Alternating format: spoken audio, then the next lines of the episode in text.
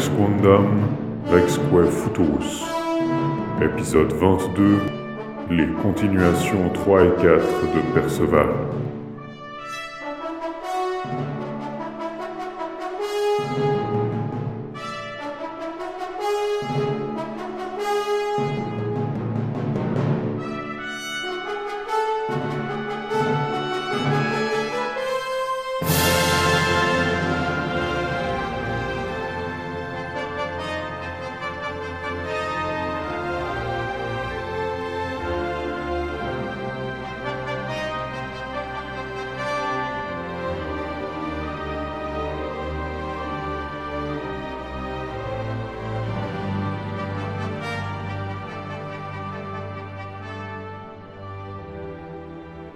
Bonjour à tous et bienvenue dans Rex Quandam Rexque Futurus. Bonjour Antoine. Bonjour Laïs. Aujourd'hui, dans un épisode que je surnommerai Perceval Revolutions, après notre Perceval Reloaded, même si Perceval Reloaded ça pourrait aller pour aujourd'hui aussi, euh, qui est donc la suite et la fin du cycle qui a été inauguré par euh, Chrétien de Troyes.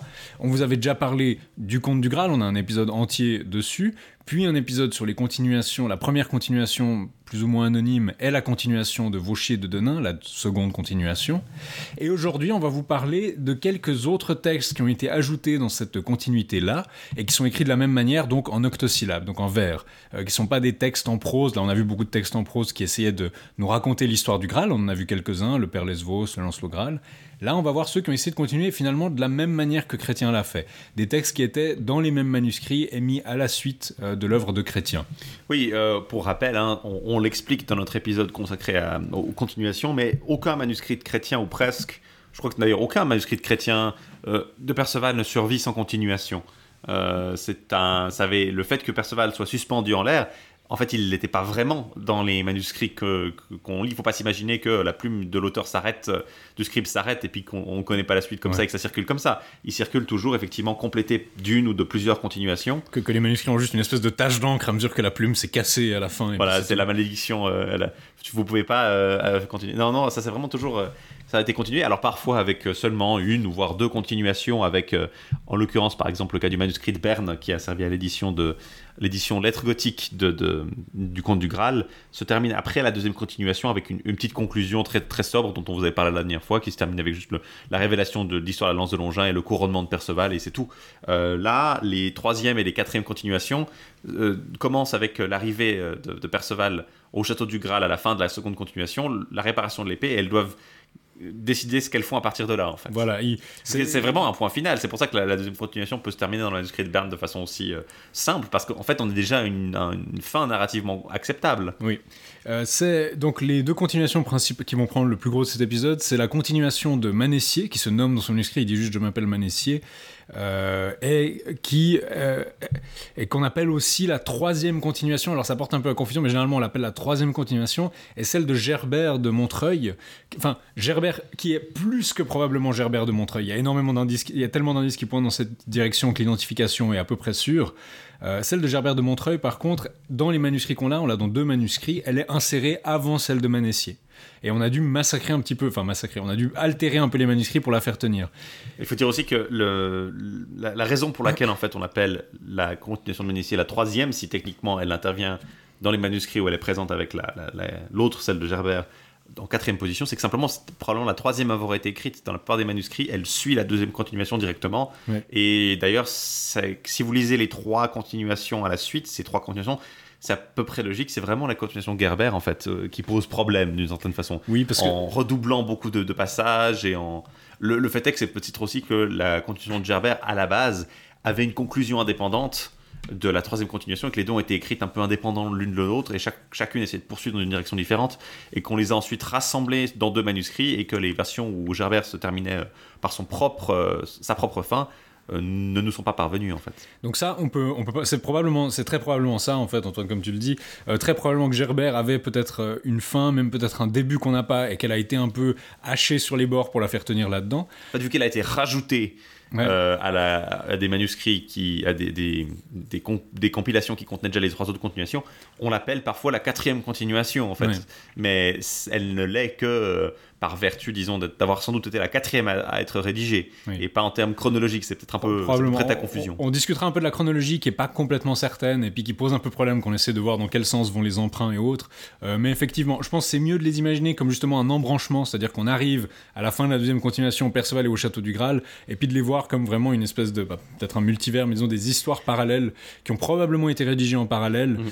Maintenant, Le- c'est la forme actuelle, c'est plus comme un- le filaire d'un ani- d'un animé, en fait. oui, euh, Quand vous regardez une série TV de une série TV basée sur un manga et qu'au bout d'un moment bah voilà il faut ajouter euh, des épisodes pour euh, ce qui a pas assez de matériel à cause de l'auteur qui écrit trop lentement donc on va euh, inventer des épisodes inédits pour combler un peu le trou. C'est vrai que si on regarde la continuation de Manessier, il a vraiment envie de finir l'histoire. Je dirais que la continuation de Manessier, c'est plus une conclusion.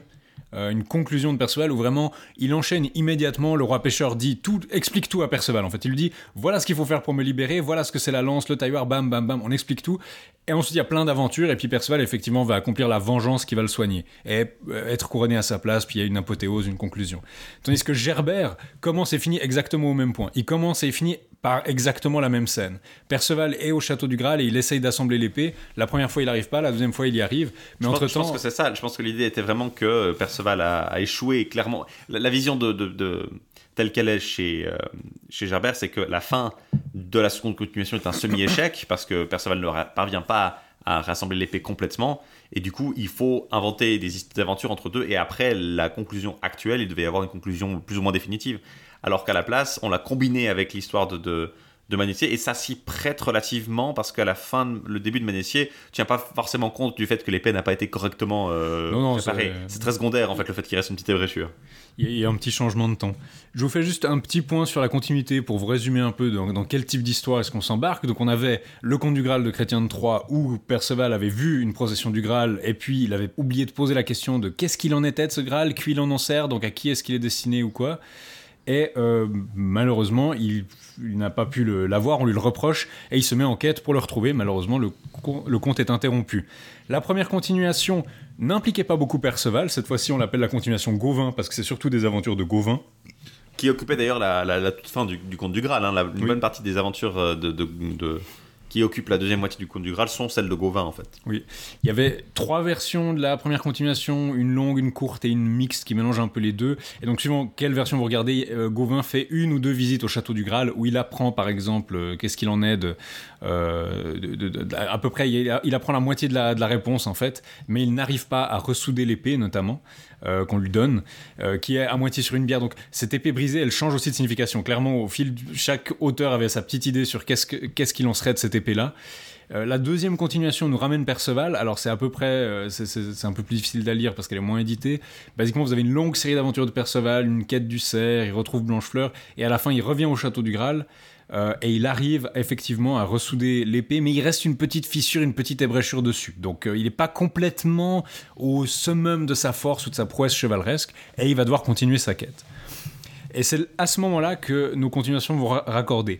Manessier, pour résumer énormément l'histoire, le roi pêcheur lui explique voilà, le Graal, ça a recueilli le sang du Christ, la lance, c'était la lance de Longin, euh, l'arbre avec des lumières que t'as vu, c'est des fées, c'est une explication un peu bizarre, la main noire, euh, il y avait une chapelle à la main noire qui tuait des chevaliers, qui éteignait une bougie, en fait c'est le diable, et puis pour le tuer, il faut faire ça, ça, ça. Euh, il lui explique en fait tous les trucs qu'il vient de voir, les trucs bizarres qu'il vient de voir, il les lui explique. Et il lui dit ma maladie vient en fait du fait que euh, mon frère Gon Desert, donc Gon du désert, ou Gon Desert, c'est difficile à, interpréter le nom, a été tué traîtreusement. Quelqu'un s'est déguisé, s'est infiltré dans ses soldats et lui a donné un coup félon tellement horrible que son épée s'est brisée. Et donc l'épée brisée que tu as vue en fait, c'est euh, l'épée qui a tué mon frère traîtreusement. Et quand on m'a amené les morceaux de l'épée, euh, en fait j'étais tellement triste que je me suis flagellé avec, et je me suis coupé les nerfs des jambes et c'est pour ça que je suis impotent. J'adore ce- j'adore cette version franchement. Je, trouve- je la trouve franchement Il, dit incroyable. Mon, frère, j'étais tellement triste, je me suis flagellé avec les deux bouts d'épée. Et donc, celui qui arrive à rassembler l'épée, c'est celui qui va pouvoir me venger. Donc, ensuite suivent beaucoup d'histoires chez Manessier de Perceval et d'autres chevaliers. Il y a beaucoup d'entremêlements. Euh, souvent, on suit un chevalier jusqu'à ce qu'il soit blessé, puis on lui dit bon, il va devoir rester trois mois au lit pour guérir. Euh, donc, on va passer à un autre chevalier. Puis donc, très souvent, on va passer de Sagremort à Gauvin, à, à Perceval. Euh, aussi Lionel, Bohort qui interviennent un peu. Lancelot est un petit peu là. Donc oui, on voit que le Lancelot Graal est passé par là, quoi. Mais à la fin, Perceval arrive arrive à tuer Partinal, qui était le coupable, à ramener sa tête et son écu au roi pêcheur, qui est immédiatement guéri. Puis après une dernière visite à la cour d'Arthur, Perceval est couronné roi à la place de son oncle, le roi pêcheur. Et puis il règne pendant sept ans en paix, puis après il devient un ermite. Et quand il, devient un ermite nourri par le Graal, et quand il meurt, le Graal est envoyé au ciel. Donc Manessia a vraiment conclu l'histoire de Perceval par cette histoire de vengeance, qui on l'a dit, avait l'air d'être dans le sous-texte du conte du Graal. Bah lui, il a dit, ok, la vengeance, je vais le prendre et ça va être le centre de mon histoire. Il y a, il y a un côté beaucoup plus didactique chez Manessier que chez d'autres. Euh, tu sens que chez Chrétien, chez... même la seconde continuation est très intéressée par les aventures un peu fantastiques. Ouais. La première continuation par les, les prodiges vraiment euh, euh, guerriers de Gauvin. Et dans la troisième, alors dans la troisième Manessier, c'est vraiment beaucoup plus euh, ce côté un peu presque moralisateur de comment, qu'est-ce que c'est la bonne justice en fait. Ouais. C'est- très souvent des questions de justice, plus ou moins. euh, Il y a très peu de meurtriers dangereux, il y a des histoires un peu ambiguës, mais ça Ouais, finit a- souvent par une réconciliation et. euh, Il y a beaucoup d'hommes qui violent ou qui kidnappent des femmes et puis on les punit plus ou moins sévèrement. et, j'en parlerai un peu, je pense que c'est un peu dommage parce que la seule, la seule vraiment personne méchante de la continuation c'est Partinal et du coup tous les autres méchants qu'on voit ils se font pardonner très très vite. Et, Et, puis encore, ça- méchant, euh, on le voit pas beaucoup. hein. On sait qu'il est méchant, mais on- c'est pas comme s'il était très, euh, très impliqué, disons. Oui. Mais donc ça, c'est la continuation de Manessi, on va vous en parler plus en détail bien sûr. Gerbert par contre est un petit peu différente, c'est-à-dire que comme on l'a dit, c'est plus plutôt qu'une continuation, la Manessi c'est une conclusion, Gerbert c'est plutôt une prolongation, c'est vraiment... On... Sous la forme actuelle, c'est vraiment une- un bloc qui a été rajouté au milieu, euh, qui se termine et qui commence au même endroit pour pouvoir raconter juste plus d'histoires au milieu. Oui, il n'y a, pas- il y a pas énormément de choses qui se passent euh. Enfin si, il y a beaucoup de choses qui se passent dedans, mais on va dire du côté de ce qui est pertinent quant au Graal, il se passe pratiquement rien en fait. Euh, Manessier, je vous ai dit basiquement, là on vous a dit les continuations, en fait il y a énormément d'aventures dedans qui ont rien à voir avec le Graal, euh, même si ça reste un peu le fil rouge et puis la- note un peu finale. Euh, Gerbert par contre, c'est quelque chose qui va pas forcément l'intéresser quoi.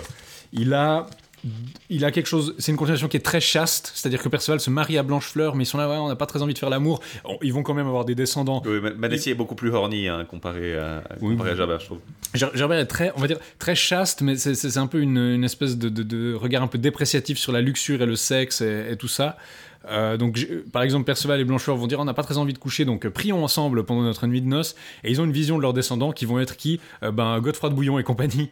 Euh, on apprend comme dans le Parsifal de Wolfram von Eschenbach que Perceval est l'ancêtre de Godefroy de Bouillon. Donc vous avez un lien en plus entre Perceval et l'idée de croisade. Et il y a une scène qui est un peu différente de ce ton-là. C'est une scène où Gauvin va en fait violer une dame qui est assez proche de ce qu'on avait vu dans la première continuation avec la famille de Lys. Mais là, c'est assez difficile à interpréter parce que c'est pas vraiment présenté de manière très positive. Donc probablement que ce qu'il est en train de critiquer, il, est proba- il y a probablement une critique des codes courtois derrière. Ce qui est assez intéressant, je trouve, c'est que c'est presque cette proximité, euh, en tout cas dans l'esprit, entre la, la Gerbert et la deuxième continuation, dans l'intérêt pour les choses un peu plus spirituelles, Mhm. et Manessier et Gerbert, euh, Manessier et, et le- la première continuation qui s'intéresse plus aux exploits guerriers et, et à des questions politiques et, et à des aventures de chevalier euh, en tant que chevalier plutôt qu'à des, des questions spirituelles. Même si c'est après, c'est pas non plus euh, comme. On n'est pas non plus dans, dans quelque chose comme la caisse d'El Saint Graal. Hein. Faut pas vous imaginer ça, mais même s'il y a beaucoup de matériel qui en revient d'ailleurs. Ouais. Euh, et c'est ça peut-être qu'il est intéressant d'aborder aussi. On sent que c'est des œuvres arthuriennes qui, qui interviennent après un changement colossal de paradigme en fait. Oui, le, Lancelot Graal est passé par là. C'est vraiment quand vous les lisez. À la base, on voulait les faire avant le Lancelot Graal, puis on s'est rendu compte que ce serait absurde. Quand vous les lisez, vous voyez vraiment que le Lancelot Graal est passé par là. Ce- Cela dit, on a fait Perlesvos très tôt, alors Ouais. qu'en fait c'est probablement même aussi tardif que ça. hein. On peut même voir plus, mais Mais Perlesvos c'est si, si complètement différent, alors que là c'est très très dérivatif. Bon, on, a, on a des scènes. D'ailleurs, on a la bête glatissante euh, chez Gerbert, donc on a la scène euh, qui- qu'on avait aussi dans le Père Lesvos. Euh, et on a deux, trois scènes comme le Beau Coir qui devient le, le Beau Hardy, euh, qui sont aussi dans le Père Lesvos, donc on a des, petites scènes en commun. Ce qui pose la question de laquelle de ces œuvres a été faite en première, ce qui est assez difficile à dire. Mais je pense qu'il faut vous imaginer, ok, vous êtes un lecteur de Chrétien de Troyes, la première continuation elle sort, bon, elle vous dit un petit peu plus sur le Graal, mais pas vraiment. La deuxième continuation elle sort, ah ben là on a un petit peu plus d'aventure de Perceval, mais l'aventure n'a pas vraiment beaucoup euh, avancé. Et c'est à peu près à ce moment-là que Lancelot Graal débarque. Et donc vous avez cet énorme cycle en prose que tout le monde lit, qui est ultra lu, euh, beaucoup bien plus populaire que les continuations, extrêmement répandu. Et du coup. Finalement, le secret du Graal, bon, il est plus si trépitant parce que tout le monde sait que maintenant le Graal, ok, c'est le truc qui a recueilli le sang de Jésus, tout le monde sait. Et puis on a, même la quête du Graal. Vous pouvez aller lire la quest d'El Saint Graal qui conclut l'histoire et qui met Perceval un petit peu au second rang.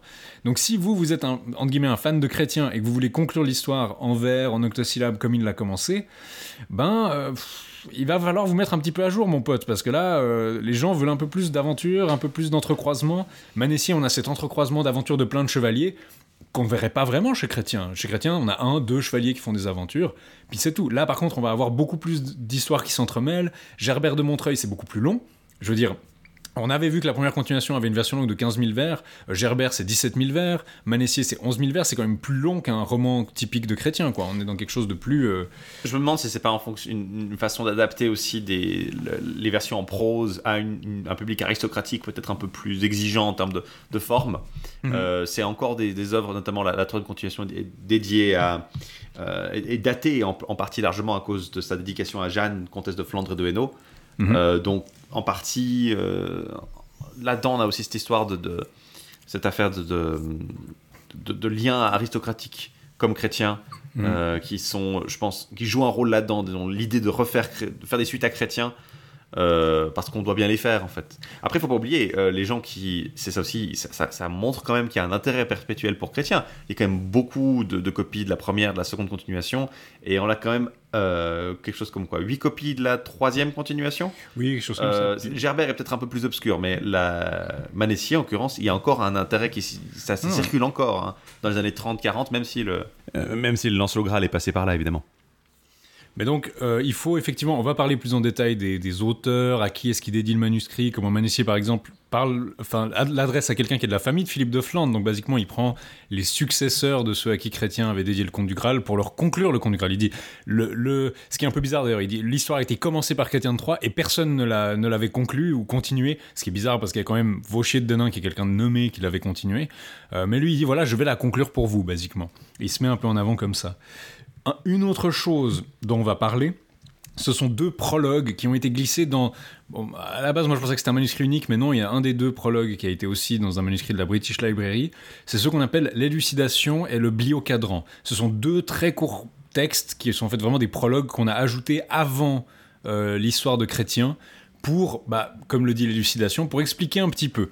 Et ça nous avance pas beaucoup. Alors, on va, on va, on va commencer par parler euh, de ceux-ci, euh, après qu'on ait fait un petit point sur les éditions euh, et les manuscrits de tous ces textes. Alors, pour le nombre de manuscrits, évidemment, les, troisième et, quatrième continuations en ont, en ont moins que les premières, ça va en, en se raréfiant.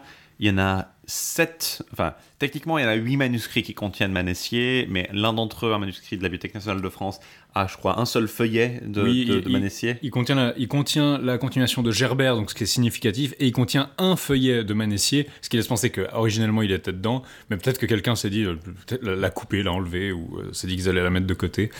Et, et pour, le, pour Gerbert, du coup, on en est à deux. Du coup, ce manuscrit euh, des Nouvelles Acquisitions Françaises euh, 6614 et le manuscrit euh, 1200, 500, euh, 12576, pardon, qui est aussi un manuscrit, du coup, évidemment, de, tous les deux manuscrits de, Gerbert contiennent euh, aussi Manessier. Mhm. Euh, D'ailleurs, il y a ces manuscrits où on va parfois faire des, comment dire, on va altérer Manessier pour que ça soit un peu plus cohérent avec le texte de Gerbert. Typiquement, dans les deux continuations, Perceval fait une visite chez le forgeron euh, Trébuchet ou Trabuet, et puis euh, dans une chez Manessier, enfin non, chez Gerbert, on nous dit qu'il meurt.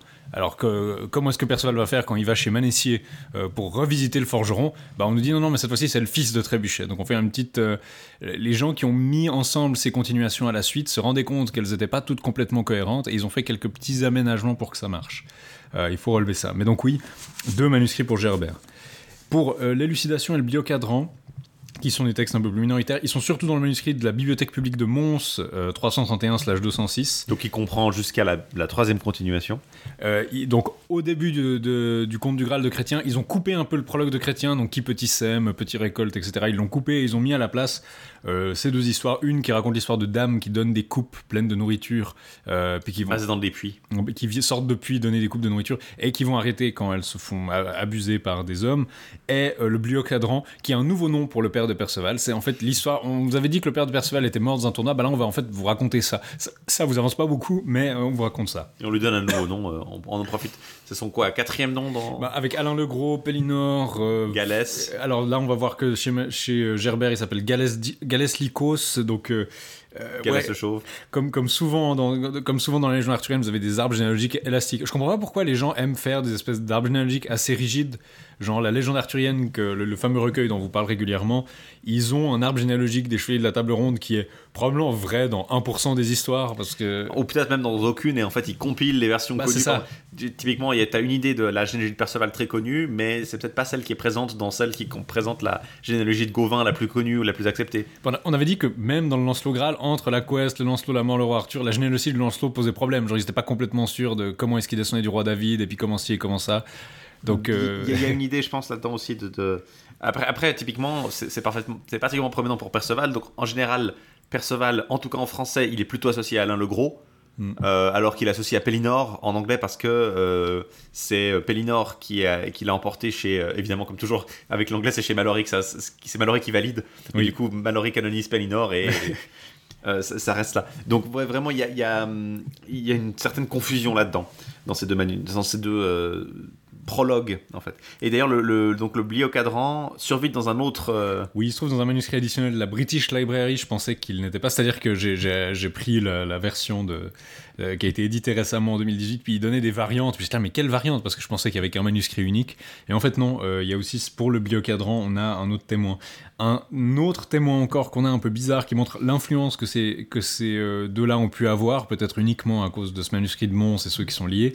C'est qu'il y a une version en prose de l'histoire de Perceval de 1530, euh, imprimée, qui s'appelle La très plaisante et récréative histoire de Perceval le Gallois qui acheva les aventures du Graal, c'est un de ses titres à rallonge. Et dans cette version en prose, il y a une version en prose de l'élucidation et du biocadran.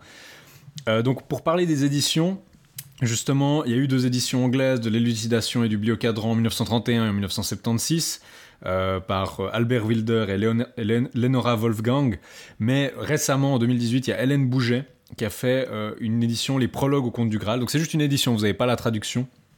Mais vous avez les deux textes, plus euh, la version en prose de 1530.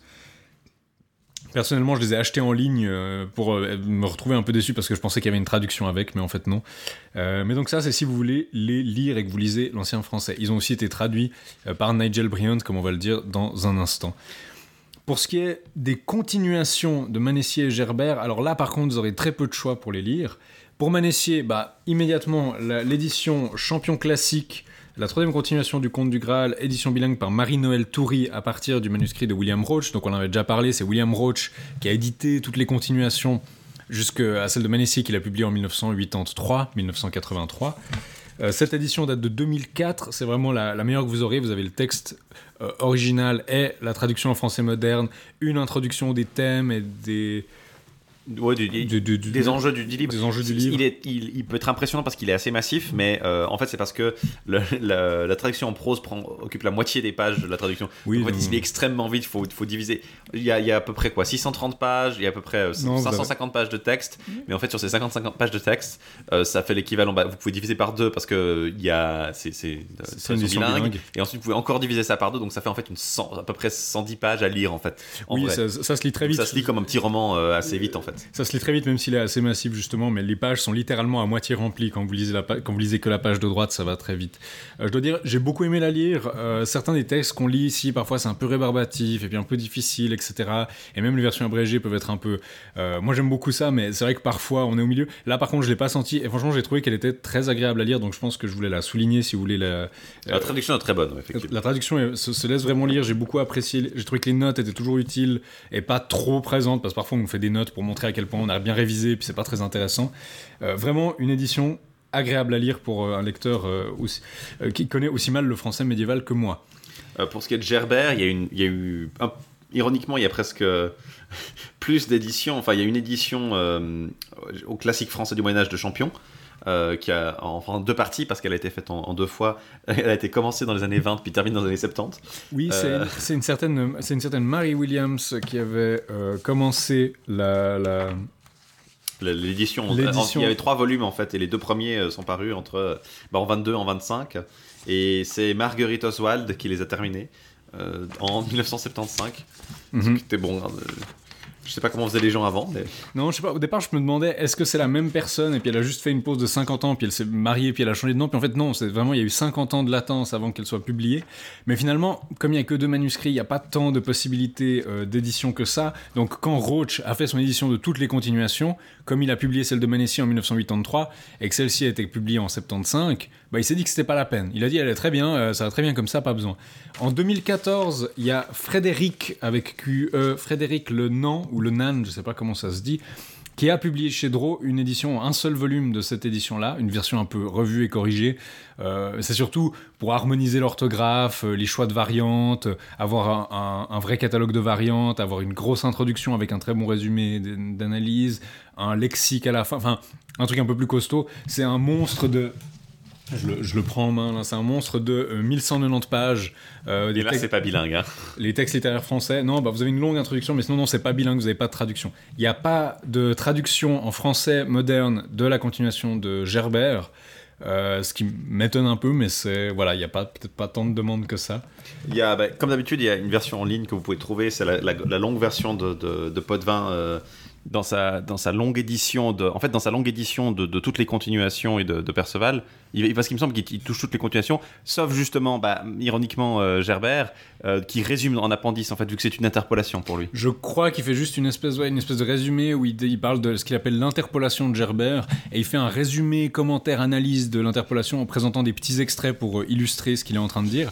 ce qui est, honnêtement, si vous avez rien sous la main, vous pouvez aller la lire, et je pense que beaucoup de gens faisaient ça, en fait. Beaucoup de gens se contentaient de lire ce que Potvin avait fait. C'est sans doute même plus facile que lire le reste de ces volumes qui sont, en, eux, en ancien français et plutôt hermétiques, disons. Il y, a des moments où si vous lisez pas du tout l'ancien français, vous serez un petit peu parce qu'il fait et voilà la scène du mariage de Perceval et il vous met 15 pages d'ancien français donc vous êtes un petit peu bon bah là il vous explique pas grand chose, il vous prend pas vraiment par la main mais il résume quand même la plus grande partie de l'intrigue, même si parfois un peu bizarrement je pense. Euh, mais disons à l'époque il n'y avait pas d'édition donc ça, ça devait venir de sa propre lecture. Euh. Mais donc il y a ça. Si vous, si vous voulez vraiment lire la quatrième continuation, en fait, la meilleure méthode, c'est, euh, ça reste encore, je pense, cette fameuse édition dont on vous parlait dans la série des, traductions de Nigel Bryant, euh, les, grandes versions de chez Brouwer, dans la, chez Arthurian Studies, mhm. où il, traduit tout Perceval et toutes les continuations. Euh, alors, en harmonisant un tout petit peu, mais sans, vraiment beaucoup harmoniser non plus. Il n'y a pas, par exemple, il y a, pas, par exemple, de, réconciliation. Il n'y a pas la réconciliation du truc de trébuchet. Par exemple, il y a deux trébuchets dans sa version. Mais il le met en note. Euh, l'avantage principal, c'est que je crois que vous pouvez la trouver pour une, vingtaine de livres, une trentaine de francs, trentaine d'euros en, en, achetant en ligne, en version en version parlier euh, en carton, mais en version vraiment euh, paperback, comme on dit en anglais. Mais c'est en grand format, c'est lisible. Alors après, c'est un peu massif, il faut vouloir se trimballer euh, les, oui, non, c'est, les 500 grosses pages, mais ça se lit assez vite, disons. Et c'est en anglais, par contre. C'est, ça, le, vrai problème, c'est que c'est une traduction anglaise, The Complete Story of the Grail, où vous avez Gerbert, Manessier, l'élucidation et le biocadran aussi, donc vous avez vraiment la totale. C'est dommage que ça n'existe pas en français. C'est triste d'ailleurs, on se demandait pourquoi. Je pense en français, il y a un peu le problème que les gens quand ils veulent faire une nouvelle édition, bah, ils veulent euh, ajouter quelque chose. Alors que Nigel Bryant, bon, s'il si, se contente de traduire, il est content. En français, je crois que quand on le fait, on est là, non, non, moi je veux euh, avoir un truc mieux, je veux faire. Euh, y ouais, c'est ça, il y a la vocation de faire quelque chose de supérieur. Je pense aussi, c'est simplement, c'est très simple, c'est que tu enseignes pas la constitution de Gerbert à des étudiants de première année de français même médiéval, c'est pas un truc que tu vas enseigner d'abord. Tu as d'autres trucs à enseigner avant Gerbert. Tu vas si tu enseignes quelque chose dans des continuations, tu enseignes la première continuation, peut-être la deuxième tu vas pas enseigner, tu vas pas aller jusqu'à Gerbert, hein. tu enseignes chrétien. Il y a suffisamment de trucs que tu peux faire euh, lire qui sont en traduction. Et à partir du moment où les gens vont s'y intéresser, l'ancien français c'est quand même plus simple à apprendre que par exemple l'ancien anglais euh, pour des anglophones. Et du coup, au bout d'un moment, tu arrives à lire assez bien si tu es entraîné. Je pense. Nous, c'est plus compliqué pour nous. Mais pour quelqu'un qui fait ça euh, pour un doctorat, par exemple, il n'aura pas, trop, il aura pas besoin de traduction de toute façon. Non, il y a aussi ce problème en France où justement beaucoup de gens qui s'intéressent à ces textes, en fait, ils n'ont pas du tout besoin de traduction. Quoi. Ouais, c'est ça. Les, gens qui. Il n'y a pas un public assez grand pour la quatrième continuation de Perceval. Euh, la troisième, visiblement, a dû, être, a dû commencer à être assignée quelque part pour que les, classiques champions décident de, la traduire, euh, mais il faut bien se reconnaître qu'il n'y a pas vraiment de traduction non plus de la.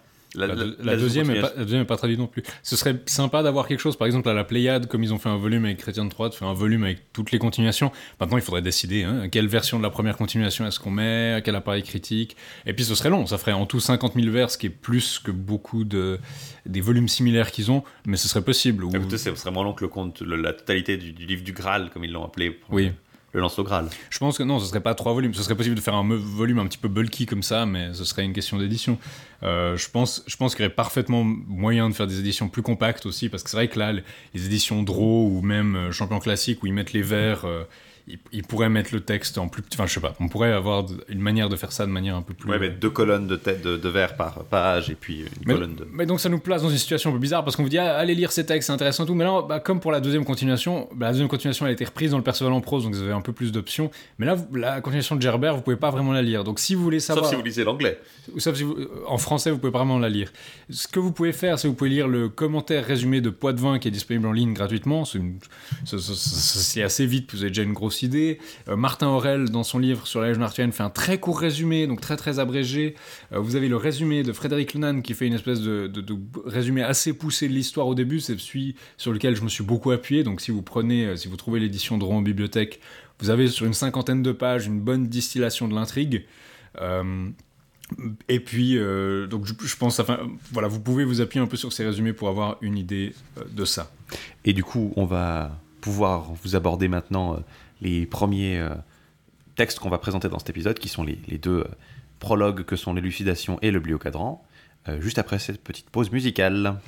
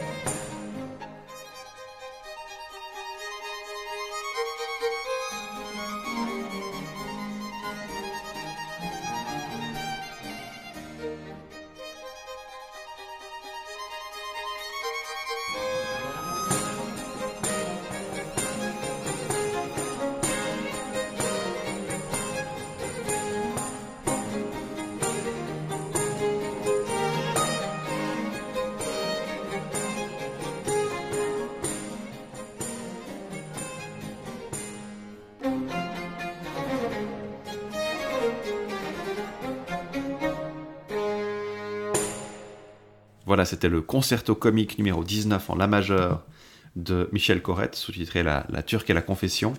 Euh, c'était joué par les musiciens de l'ensemble Arion. Et on va passer maintenant au prologue du, au prologue inséré par certains, certains des continuateurs, qui ne sont ni Manessier ni, ni Gerbert, hein, euh, qui sont probablement un autre, un autre auteur qui le tire ça d'ailleurs, et qui n'apparaissent que dans quelques manuscrits, ce sont l'élucidation et le biocadran. Oui, alors je vais commencer par l'élucidation, parce que c'est peut-être le, plus intéressant. C'est un, très petit poème, c'est 500 lignes, un petit peu moins de 500 lignes, donc c'est vraiment très court, euh, qui commence par dire, il, aurait été écrit au début du XIIIe siècle, bon, probablement après la deuxième continuation, c'est difficile à dire, mais euh, il raconte comment le royaume de l'ogre est devenu Gaste, en fait. Il étend le motif qui était déjà chez Chrétien euh, de la, terre dévastée, etc. Mais il dit pourquoi? Bah parce que en fait, euh, il y avait des demoiselles qui vivaient apparemment dans des puits. Donc on avait déjà fait des blagues sur le réseau de demoiselles et de vavasseurs qui accueillaient tous les chevaliers. Mais là, on a des demoiselles qui vivaient dans des puits et qui donnaient des coupes d'or pleines de nourriture et d'eau à, aux voyageurs et aux marcheurs. Et donc c'était une espèce de réseau qui permettait le voyage dans ce pays et puis qui rendait ça jusqu'au jour où quelqu'un en a abusé, où un, un roi, Amangon, qui était un, roi très vil et méchant, etc., qui euh, aurait choisi de prendre, de voler la coupe et de, la garder pour lui euh, d'une de ses dames, et aussi de se saisir de la dame et puis de l'amener dans son lit et puis de la violer, d'en faire un peu ce qu'il voulait. En réaction à ça, Beaucoup d'autres chevaliers ont commencé à l'imiter et ont commencé à faire des méchants chevaliers ont commencé à faire la même chose. Et à un moment donné, les dames ont décidé de se retirer du monde et de cesser d'apporter leurs bienfaits aux voyageurs de l'ogre. Et donc c'est pour ça qu'on aurait ce, problème-là. Donc il y aurait l'idée que on ne le dit pas explicitement, mais est-ce que c'est lié au service du Graal qui nous fait apparaître de la nourriture, etc., des dames avec des coupes en or, donc peut-être qu'on a une idée derrière. Les fans de, de- d'explications celtisantes. Adore ça parce que bah, là vous avez des dames un peu féeriques qui vivent dans des puits. Euh, on a vu l'histoire de Geoffrey où c'était un peu similaire. On avait des fées qui vivaient dans une fontaine. Euh, là c'était des dames de puits, de fontaines qui, qui- qui vivent dans une espèce de dimension sous-marine. Euh, assez intéressante qui nous avance pas énormément parce qu'on voit pas vraiment quelle, implication ça peut avoir pour l'histoire, mais euh, quelqu'un essaye d'élucider ces histoires, de nous, expliquer à reculons euh, que euh, c'est à cause de ça. Le bliocadran, aussi début du XIIIe siècle, difficile à dire de nouveau. Là, par contre, c'est un petit peu plus. En fait, il apporte pas beaucoup d'éléments qui sont hors de chrétiens. Il prend en fait les éléments qui sont de chrétiens, c'est-à-dire qu'on nous dit Perceval a été élevé au loin du monde de la chevalerie parce que son père et ses frères sont morts euh, dans un tournoi et sa mère ne l'a pas supporté. Et donc le bliocadran en fait parle de la mort de son père qui s'appelle Bliocadran. Très original. Pour, le, pour de vrai, hein, c'est, je sais pas d'où il tire ce nom. hein, c'est vraiment une des circonstances les plus euh, étranges pour moi autour des romans arthuriens. C'est vraiment leur tendance à, à- à inventer des noms absolument. euh, Dieu sait d'où ils les tirent. Quoi. Ils, ils ont dû se dire, hein, les, noms, les, noms des, les noms de Gauvin et des autres, c'est un peu bizarre euh, parce que c'est Ouais. du gallois. Donc peut-être qu'ils se sont dit, hein, on va commencer à inventer des noms un peu, un peu, un peu cool comme ça. Ce qui fait que quand il y a un, un nom un peu euh, standard, un nom biblique qui arrive, t'es toujours un peu. euh, qu- quoi? Parce que typiquement, il y a. Mhm. il y a une- un personnage, dans un on le verra dans une des continuations, qui s'appelle, euh, qui, est, qui est présenté comme s'appelant Isabeau, donc Isabelle, mais en fait c'est probablement Élisabeth, c'est-à-dire la, la mère de Saint Jean le Baptiste. Ouais. Euh, et c'est presque surprenant de voir un prénom normal apparaître en fait. Ouais. Non, a- Alors qu'elles ont toutes des noms, euh, t'as des Agloval, des Partinel, des euh, non, les, les noms- Margon. euh, Les noms sont un petit peu accouchés dehors, il faut le dire, mais euh, il y a quelques différences, il faut noter dans le bliocadran quand même. Le- ce que Chrétien nous disait, c'est que le père de Perceval avait été blessé, donc parmi ses jambes, il avait une espèce de blessure, comme le roi pêcheur en fait, qui l'empêchait de, de chevaucher et de régner, et qui a amené à sa, que sa soit dévastée, que ses vassaux ne le respectent. Enfin, beaucoup de choses, beaucoup de choses sont sous-entendues, mais apparemment son autorité flanche, et puis après il, se retire et il n'arrive plus à régner proprement, et puis il meurt de chagrin quand ses deux fils meurent. Chez, euh, ça c'est chez Chrétien. Dans le bliocadran, par contre, le père meurt pendant un tournoi. Donc il y a un peu une espèce de raccourci, euh, de, de- une version un peu raccourcie de l'histoire où le père meurt vraiment au combat. Et la mère, quelques mois après, donc euh, les gens déjà mettent un petit moment à annoncer à la mère que oh, euh, votre mari est mort, et puis elle est triste. Et quelques mois plus tard, elle décide de se retirer avec son enfant. Donc, euh, on vous le mentionne là parce que ce serait c'est un peu le dernier moment pour le mentionner, pour conclure un peu ces, ces cycles qui ont été faits, ce- ce- ces cycles de, de doctosyllabes euh, en vers qui ont été faits autour de chrétiens. Euh, mais il faut le dire, c'est très minoritaire. On a dit que ça avait été, même au XVIe siècle, quelqu'un les a repris dans l'édition en prose euh, de Perceval, donc ça a quand même de l'influence durable. En tout cas, le type qui a fait son édition en prose a trouvé un manuscrit où il y avait ça dedans. Euh, donc, ça, existe aussi, mais ça montre un peu que effectivement le fait de conclure ou de répondre à ce que chrétien, de compléter chrétien, ça a été un souci qui a été, on a tenté de le résoudre dans différentes directions. Maintenant, on va peut-être passer à l'histoire de Manessier. Euh, oui, qui est la plus longue. hein, euh, enfin, pardon, qui est la plus longue, qui est la plus, euh, la plus fréquente et la plus signifiante. C'est pour ça qu'on commence avec, hein, plutôt Mhm. qu'avec euh, Gerbert. Faut bien, faut bien comprendre que Gerbert, on va revenir en arrière avec lui. Oui. Donc la continuation de Manessier, on l'a dit, hein, les années sont estimées entre 1215 et 1235, mais bon, en fait, c'est plus probablement la fin, la fin de la période. C'est très probable. Alors, c'est le problème du Lance Graal. On a dit que on ne sait pas exactement quand chaque truc. Vraiment que le Lance Graal était écrit entièrement en 1935. Euh, là, ils ont besoin de connaître des extraits du Lancelot et de la préparation à la quest et de la quest del euh, Saint Graal. Donc, probablement, effectivement, 1230-1235. Ça, ça explique aussi, euh, il, il- il fait référence à Jeanne, maîtresse de Flandre, et Jeanne, maîtresse de Flandre, bah, c'est Jeanne de Constantinople. Mhm. Jeanne de, de Flandre et de Hainaut, qui, alors elle meurt en 1244, mais en fait elle est, pardon, elle est comtesse elle-même de Flandre et de Hainaut dès 1205, euh, après avoir succédé à Baudouin IX, et en fait euh, elle, est plus proprement, disons, maîtresse de Flandre dans les années 30, spécifiquement entre 33 et 37, ça me semble être le moment idéal parce que ben, Ferdinand de Portugal, son premier mari, est mort et Thomas de Savoie, elle l'épouse en 1237. Donc c'est les années vraiment où euh, Oui, ce serait sa façon de la dédier. euh, en maîtresse où elle est seule maîtresse en fait. Alors, c'est vrai, mais elle a aussi régné seule entre 1214 et 1227. Donc, on a oui, aussi parce que Ferdinand de Portugal était, était loin effectivement. Donc on a ce, justement on a ce problème, c'est que alors qu'il y a des gens qui vont avoir Il une était emprisonné, il a été fait prisonnier à Bouvines en fait. oui Euh, et puis euh, ex- exilé ou euh, Euh, ouais, enfin, disons, il a été, euh, il a été relâché en. Non, il a été relâché, je crois, juste pendant 12 ans. Il est empri- emprisonné par les Français. Il est relâché en, en- à la- l'accession de Louis, de Louis IX, en fait, à la mort de, de Louis VIII. Je, je- je me demande, c'est c'est vraiment pas plus une histoire de. de de, de- ça me paraît plus logique étant donné qu'on a la cette date de 30 de- des années 30-35 pour le Lancelot Graal, ça serait pas du tout étonnant que ce soit dans les années 30. C'est vrai, c'est pas, pas très crucial pour nous, mais c'est vrai qu'effectivement, pour voir dans quel sens est-ce que ça va, par exemple, Jean Marx considère qu'elle aurait été écrite entre 1214 et 1225, donc c'est pas rien.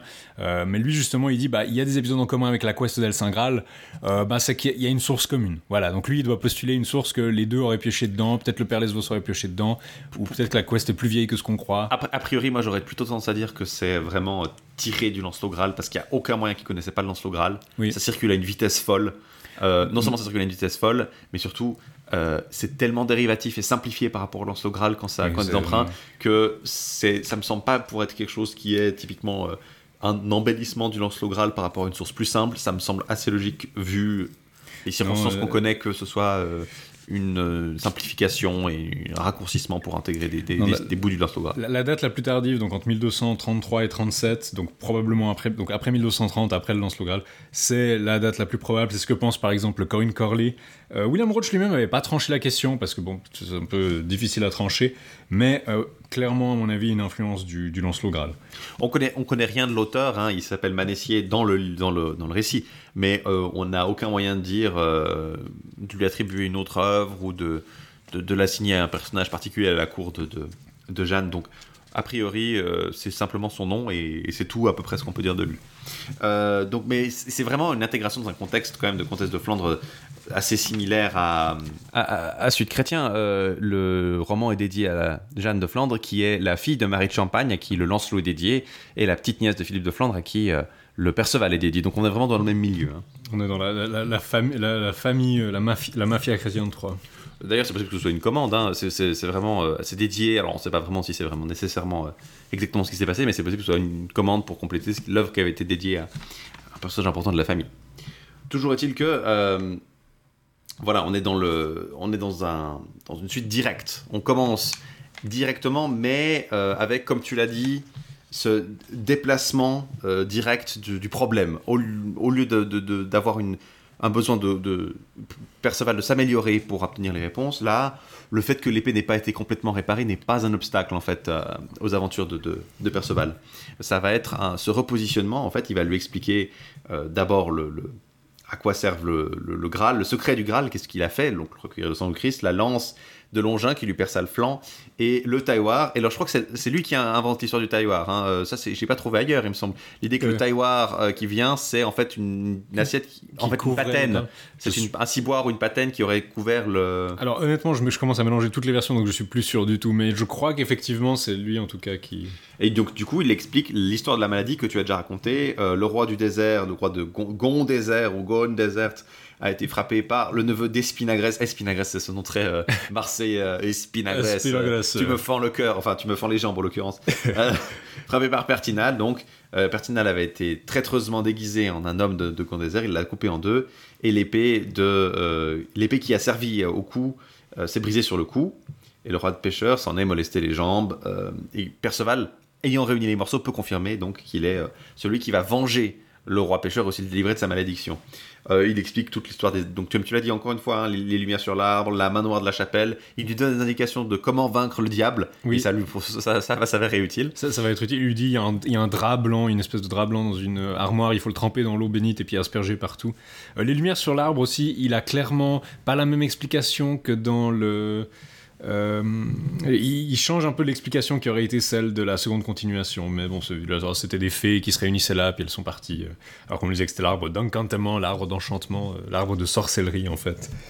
Euh, Il va, il va ensuite partir donc à l'aventure et on va avoir une aventure, non pas euh, de, de- Enfin, ça va vite tourner à une aventure de Sagremort en fait. Mhm. Mais d'abord, il va quand même croiser Sagremort. euh, il s'est fait voler son cheval.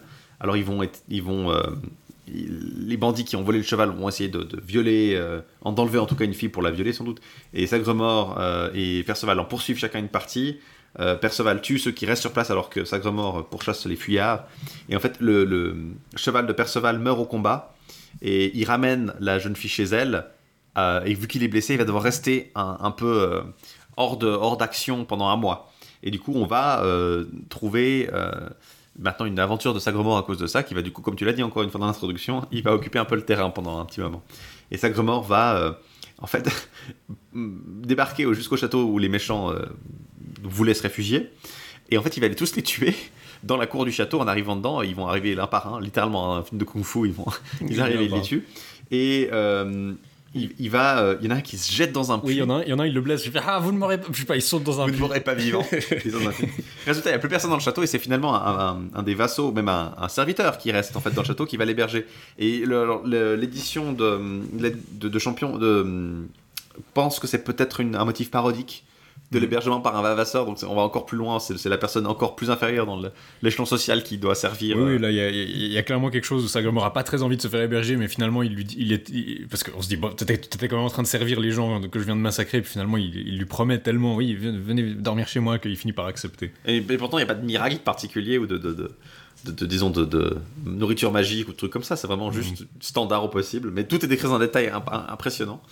Ce qui est assez unique d'ailleurs, parce que d'habitude, il décrit pas énormément de trucs, le Manessier. Il a tendance à être un peu plus facilement dans cette position rhétorique du Ah, si je vous le disais, ça prendrait trop de temps. Si je, décrivais, magnifique. si je décrivais ses armes, ça prendrait trop Alors que. Gerbert, lui, par contre, se complaît dans la, la Oui. description longue. Euh, Sagremor, euh, toujours à la recherche de Perceval, va débarquer dans un château des jeunes filles.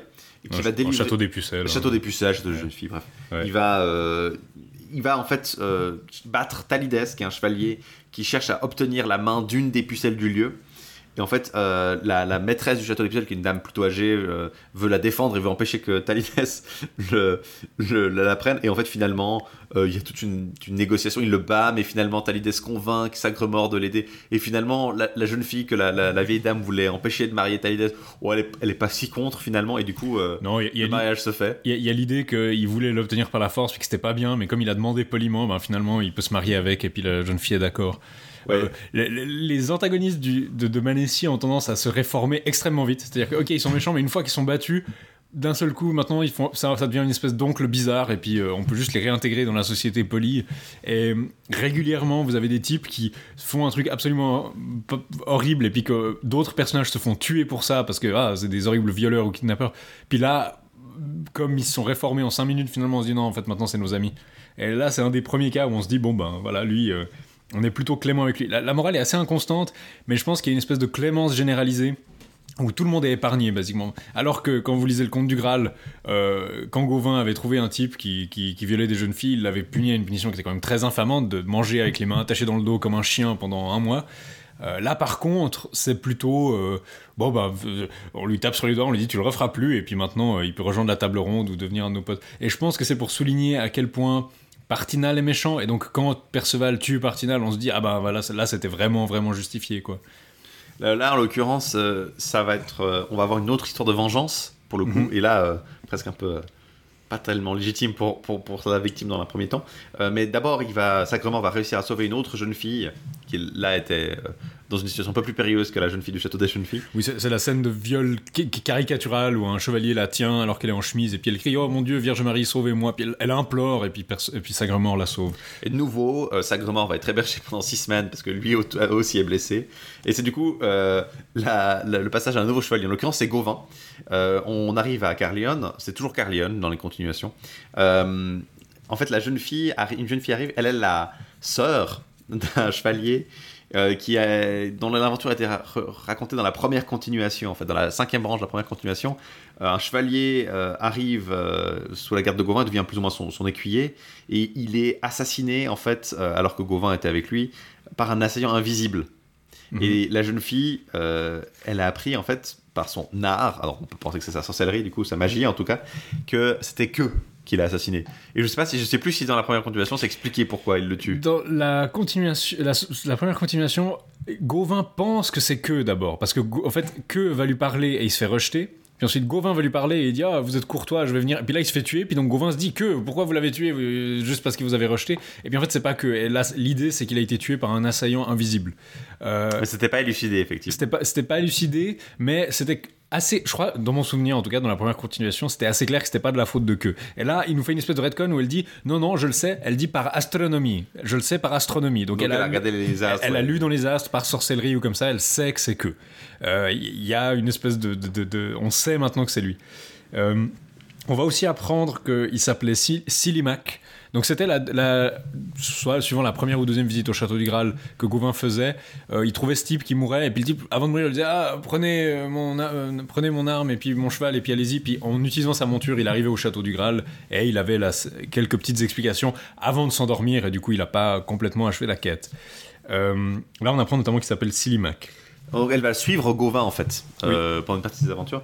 Alors là, il va d'abord sauver une femme qui va être euh, qui, a- qui est en chemin pour être brûlée vive. On l'a accusé d'avoir euh, tué son propre frère. Et en fait, le petit peuple veut la défendre et il explique à Gauvin que c'est Dodinel le sauvage qui a commis le forfait. Euh, et du coup, Gauvin, euh, pour une raison, euh, bah, disons, il arrive à justifier la, la libération de la femme, mais euh, c'est assez curieux Mhm. comme passage. Il se fait quand même attaquer par une partie du, du- du- des gens qui voulaient essayer de brûler la dame en fait. Euh, mais il, arrive à, les, tuer pour la plupart et envoyer de nouveau le survivant euh, se- faire ses excuses. Et là, je sais plus si c'est de nouveau une, aventure où il- le, le survivant refuse d'aller euh, faire ses excuses à la dame directement parce qu'il pense qu'elle va le tuer. Non, il pense qu'elle va le tuer, mais quand il l'envoie, elle l'épargne parce qu'il vient au nom de Gauvin et puis du coup il est pardonné aussi. Mais dans certains cas, c'est souvent, euh, c'est souvent la rhétorique du euh, va présenter des excuses aux personnes que tu as blessées. Non, ils veulent me tuer, donc va présenter des excuses à Arthur. Voilà. Viendra de la table ronde. Va au, va au pouvoir central euh, fédéral. L'appel est victorieux. On a à nouveau un nouvel, un nouvel épisode de d'assaut de roi qui veut bah, absolument marier une demoiselle. La demoiselle donc arrive au, au château, elle est, elle est assiégée par Margon, Margon, Margon. Margon of Akkad.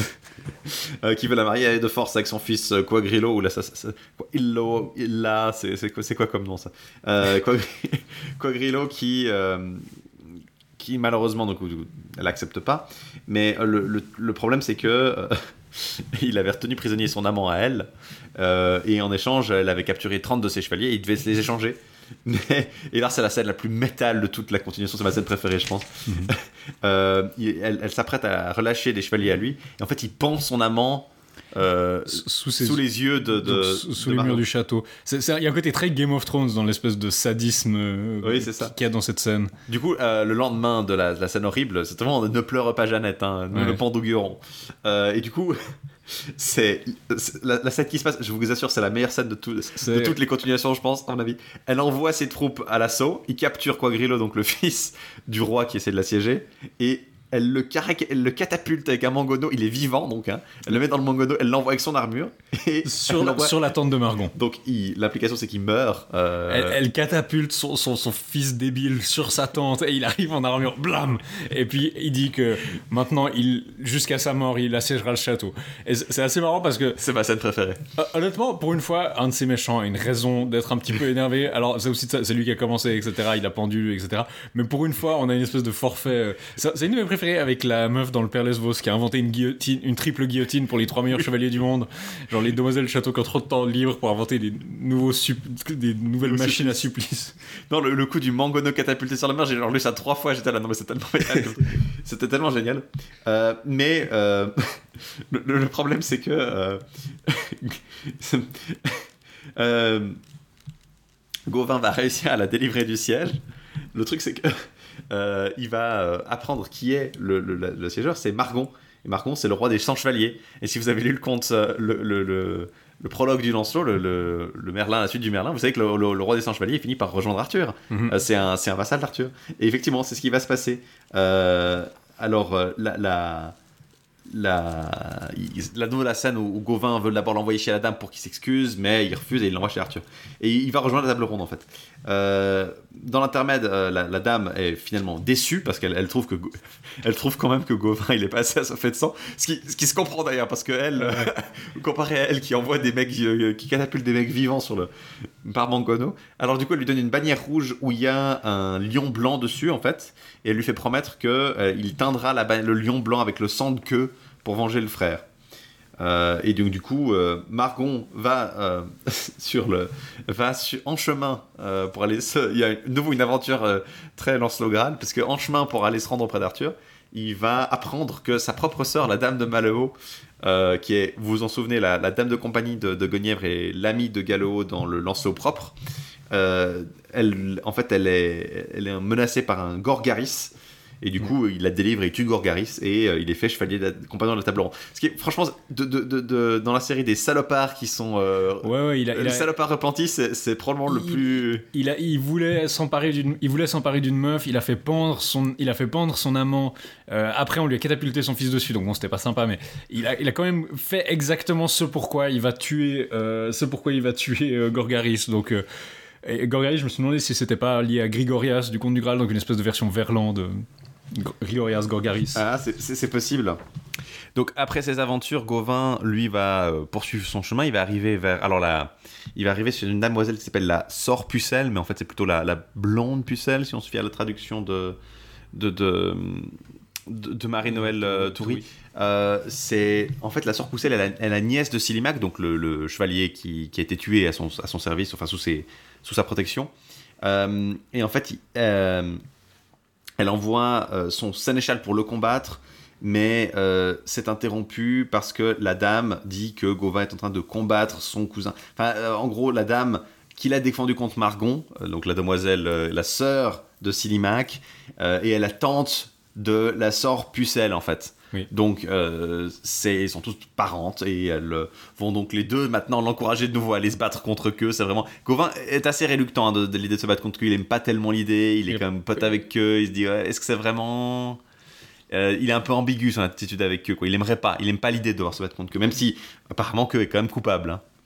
Euh, donc il va arriver à la cour du roi Arthur et Incognito va demander un duel à queue pour venger la sœur de Silimac et il va bah, le battre et être à deux doigts de l'achever. Et c'est assez dramatique. Il, il est littéralement en train de pleurer sous son home avec son épée levée en se disant. Basiquement, j'espère que quelqu'un va crier pour me dire d'arrêter de faire ça parce qu'il dit je peux pas arrêter parce que j'ai promis. Et puis la, la dame, euh, la, la sœur de Siluma qui est dans le public, elle est super joyeuse. Elle est, elle est à fond. Elle a envie. Ah ouais, de elle, est- voir- elle est complètement euh, depuis le début. Hein, elle a envie de- as fuck. elle a envie de voir que être saigné à mort euh, jusqu'à ce que justement Arthur décide non non arrêtons le combat épargnons-le Euh, il intercède auprès de la dame pour dire oui on va on va, on va s'arranger ça sans violence Euh, heureusement Arthur le fait du coup il a pas à tuer que d'ailleurs il s'en voudra beaucoup et plus tard justement il, il se débrouillera pour demander de façon détournée à que s'il a la moindre idée de qui était ce chevalier incognito euh, qui l'a tabassé Oui, c'est ça. et, puis, enfin, donc, je crois qu'il demande des nouvelles de queue à quelqu'un puis ils sont là on sait pas qui l'a tabassé mais euh, il va bien ah. puis du coup quand on se dit ok cool euh, Il est rassuré. Oui, il y, a- il y a cette dimension, on en a parlé, hein, mais dans, dans le, la continuation de Magnésier particulièrement, à présenter vraiment des histoires de résolution de conflits par d'autres moyens que la violence, ou au moins qui vont pas jusqu'à la mort.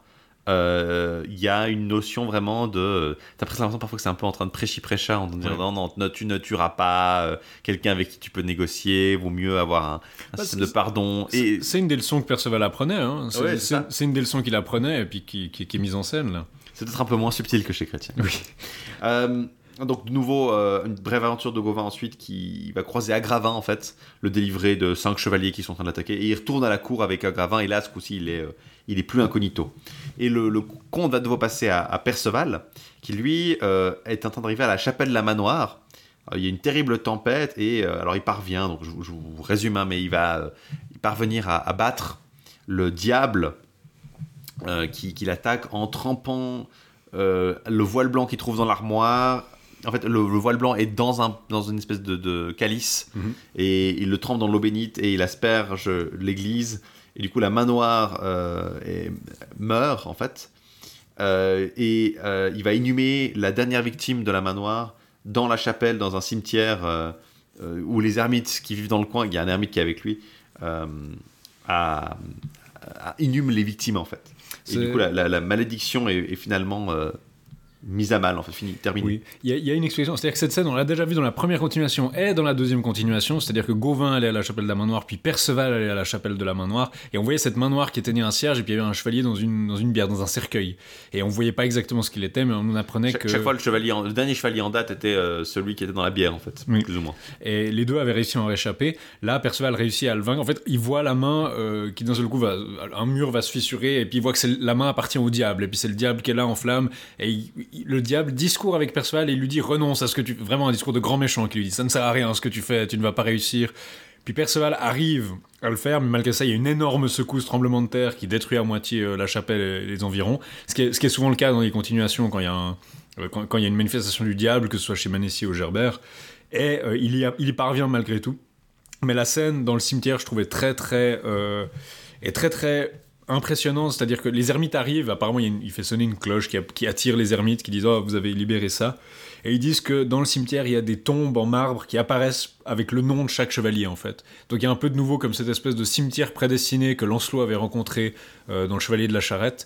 Là, on a des tombes miraculeuses qui apparaissent. Et puis c'est un énorme cimetière. Donc il y a, ils disent euh, il y a plus de 3000 chevaliers un par nuit, il y a un chevalier par nuit qui arrivait et qui se faisait tuer. Plus de 3000, donc vous avez, il faut imaginer des tombes, et sur, à côté de chaque tombe, il y a un arbre, et sur l'arbre, il y a l'écu du chevalier, et puis sa lance. Donc euh, c'est une scène comme ça qui s'étend vraiment. euh, ben, vous imaginez un énorme cimetière. Et Perceval dit que, avant de partir, il parcourra le cimetière et il lira toutes les inscriptions sur les tombeaux. Et puis un ermite qui lui répond Off, que Dieu me garde, il sera plus de midi. Donc, euh, alors il y a deux choses qui sont intéressantes. Bon, là, il y a déjà un petit peu d'ironie, du genre, oui, mais si tu veux lire toutes les tombes, il y en aura quand même pour un moment. Et puis aussi, Perceval sait lire, ce qui n'est pas toujours le cas. Oui, c'est vrai qu'il hum, il est, il est décrit comme vraiment très, euh, très peu formé. hein, dans la, au début du Conte du Graal, il y a quelques, que, lui pose quelques soucis. euh, mais là, visiblement, il a appris à lire en, au bout d'un moment. Oui, oui, apparemment, apparemment il sait lire. Il va plus tard lire, euh, il va plus tard lire une lettre. C'est d'ailleurs par une lettre qu'il va apprendre. euh, non, dans, dans les deux continuations, parfois il a des. Je crois que Gerbert dit qu'il sait pas lire, ce qui est pas complètement cohérent, si je me trompe pas. Oui. La, la- la suite des aventures de Perceval, bah, il va y avoir une, il va y avoir comme une demande avant de. Parce qu'il y a un prêtre qui vit dans le, il y a un prêtre qui vit dans le- qui vit à la chapelle, qui est le, le principal ermite en fait du coin, euh, qui euh, lui demande et qui lui ordonne même de pas tuer en fait pour acquérir la gloire. Et c'est aussi de nouveau très significatif de cette tendance à, à favoriser les solutions euh, entre guillemets non violentes ou en tout cas moins violentes. Il y a une espèce de petite minute de catéchisme où il dit mais qui es-tu? Tu es un chevalier Puis il dit oh je vais partir pour conquérir de la gloire et faire des prouesses. Puis il dit ah non non mais si tu fais ça tu vas tu vas juste damner ton âme parce que c'est pas c'est pas comme ça que tu dois sauver ton c'est pas ça que tu dois vraiment faire. Et puis là Perceval est se dit quoi? Ouais, c'est pas ça qu'il faut faire. Et puis ça se dit qu'il va se mettre dans le droit chemin. Euh, il va va d'ailleurs avoir un deuxième épisode de, catéchisme pour les nuls juste après parce qu'il va euh, tomber sur un- de nouveau un, diable, le diable en fait. Euh, d'abord, il va perdre son cheval, il est renversé par un chevalier noir, puis il y a un chevalier noir, un cheval noir qui arrive à lui. Donc, visiblement, c'est la même personne qui a organisé les, les méfaits. C'est, ce cheval noir est un diable qui va essayer de le noyer. Donc, de nouveau, un épisode qu'on trouve dans les dans le Graal. hein. Trouvait, on trouvait dans la quest d'El Saint Graal où euh, exactement de la même manière, euh, la, la scène est en fait vraiment prise de là. Il est sur le cheval, il fait le signe de croix, le cheval se jette dans l'eau euh, parce qu'il supporte pas le signe de croix, et il se retrouve au pied d'une falaise exactement comme dans la quest, et il est au pied d'une falaise contre la mer, et du coup il a pas d'échappatoire. Et puis il y a un bateau qui arrive, et puis il y a un diable qui vient le tenter. Et là, en l'occurrence, le diable prend l'apparence de Blanche-Fleur, Mhm. sa dame, en fait, euh, depuis le Perceval de, de Chrétien. et, pardon. Et, et Perceval arrive pour le coup à échapper de nouveau, donc comme, euh, comme dans la version de la, de la, de la caste, il y a vraiment ce, ce moment où il est en train de se déshabiller, il est à moitié nu au-dessus de Blanche-Fleur, et, enfin du diable sous la forme de. Blanche-Fleur, il s'apprête à, il s'apprête à, avoir, euh, à la connaître charnellement et euh, il voit le- son épée, le poumon de son épée qui forme une croix et euh, c'est là qu'il se signe et que le diable disparaît. Euh, et ensuite, il y a un vieil homme, euh, et je crois, si j'ai si bien compris, c'est le, le prêtre en fait de la chapelle avant qui arrive dans une nef C'est le prêtre. euh, et ah, qui lui explique que euh, la- tout ce qui s'est passé dans ces deux épisodes et il va l'amener vers un, un château qui s'appelle le château de Linsor. Linsor, peut-être Lindsay, je sais pas où exactement où ça se trouverait. En tout cas, toujours est-il qu'il va battre le chevalier du château, l'envoyer chez Arthur. Il va ensuite brièvement avoir une petite aventure avec Dodinel. Euh, il secourt l'ami de Dodinel euh, et lui promet qu'il le retrouvera à la Pentecôte. Euh, et ça, devient vraiment le- ça va devenir le, le leitmotiv. Il promet à des chevaliers qu'il va les revoir à la cour d'Arthur à la Pentecôte. Euh, et là, il, il tombe sur une demoiselle montée sur une mule qui, a- qui lui dit que Blanchefleur est assiégée par euh, Harry des Escavalons. Ce qui est intéressant avec le, le- je trouve vraiment dans le Manessier, c'est la, la, la réduction des enjeux. Ouais. Avant une demoiselle sur une elle t'aurait, accusé d'avoir commis des méfaits sinistres contre l'existence Ouais. même de l'humanité à cause de Jésus. D'avoir Dieu et, le- Dieu, et, Dieu et Jésus pleurent sur ta face parce que tu n'as pas dit le. Enfin, c'est vraiment des, des- des trucs, vraiment des, aventures euh, fantastiques quand les, les demoiselles arrivent sur des, euh, sur des mules. Là, c'est vraiment, ouais, elle est assiégée par un Arides d'Escavalon. Encore un chevalier d'escavalon. hein, Il y a de, de nouveaux, Les gens euh, aiment bien associer des chevaliers d'Escavalon. Euh, et, et donc, du coup, il, il dit de. Qui va partir sans délai. Ah, Il y a une scène Euh. que je trouve extrêmement. Franchement, une de mes scènes préférées, celle-là, c'est quand il entend ses paroles, il saute sur ses pieds et il dit Je ne tarderai pas davantage, mais je partirai avec vous, à condition de manger un petit peu avant. Puis la demoiselle dit Ah non, mais moi je vais pas manger. Ok, bah allons-y maintenant alors. Juste. Alors, euh, il va courir, euh, il va courir jusqu'au but. Alors, entre temps, il, il a, il s'est fait. euh, il- vous vous souvenez que, alors, on l'a pas mentionné, je crois, mais son épée a été euh, cassée un peu euh, au début de l'aventure, assez de façon assez, assez, assez oui, en fait, quand, quand il sauve Sagremor, donc sa première scène, en fait, quoi, il Oui, casse son épée. C'est tellement, c'est tellement un détail en fait. Non, ça, pas passe, ça passe très vite, et puis après, ça n'a pas l'air de le gêner plus que ça, parce Oui. qu'il a, il a aussi plusieurs épées, donc euh, ouais. Euh, du coup, il va rencontrer à ce moment-là les- le forgeron Tribuet, donc euh, Trébuchet. Euh, ça dépend des vers. Ce qui est le, forgeron, on nous l'avait dit, c'était lui qui a forgé l'épée que euh, le roi pêcheur lui a donné dans le conte du Graal quand il s'apprêtait à partir. Et en fait, il lui avait fait une euh, promesse que l'épée serait brisée et que Trébuchet la réparerait. Donc c'est ce qui se fait en fait. C'est très simple dans cette version-là.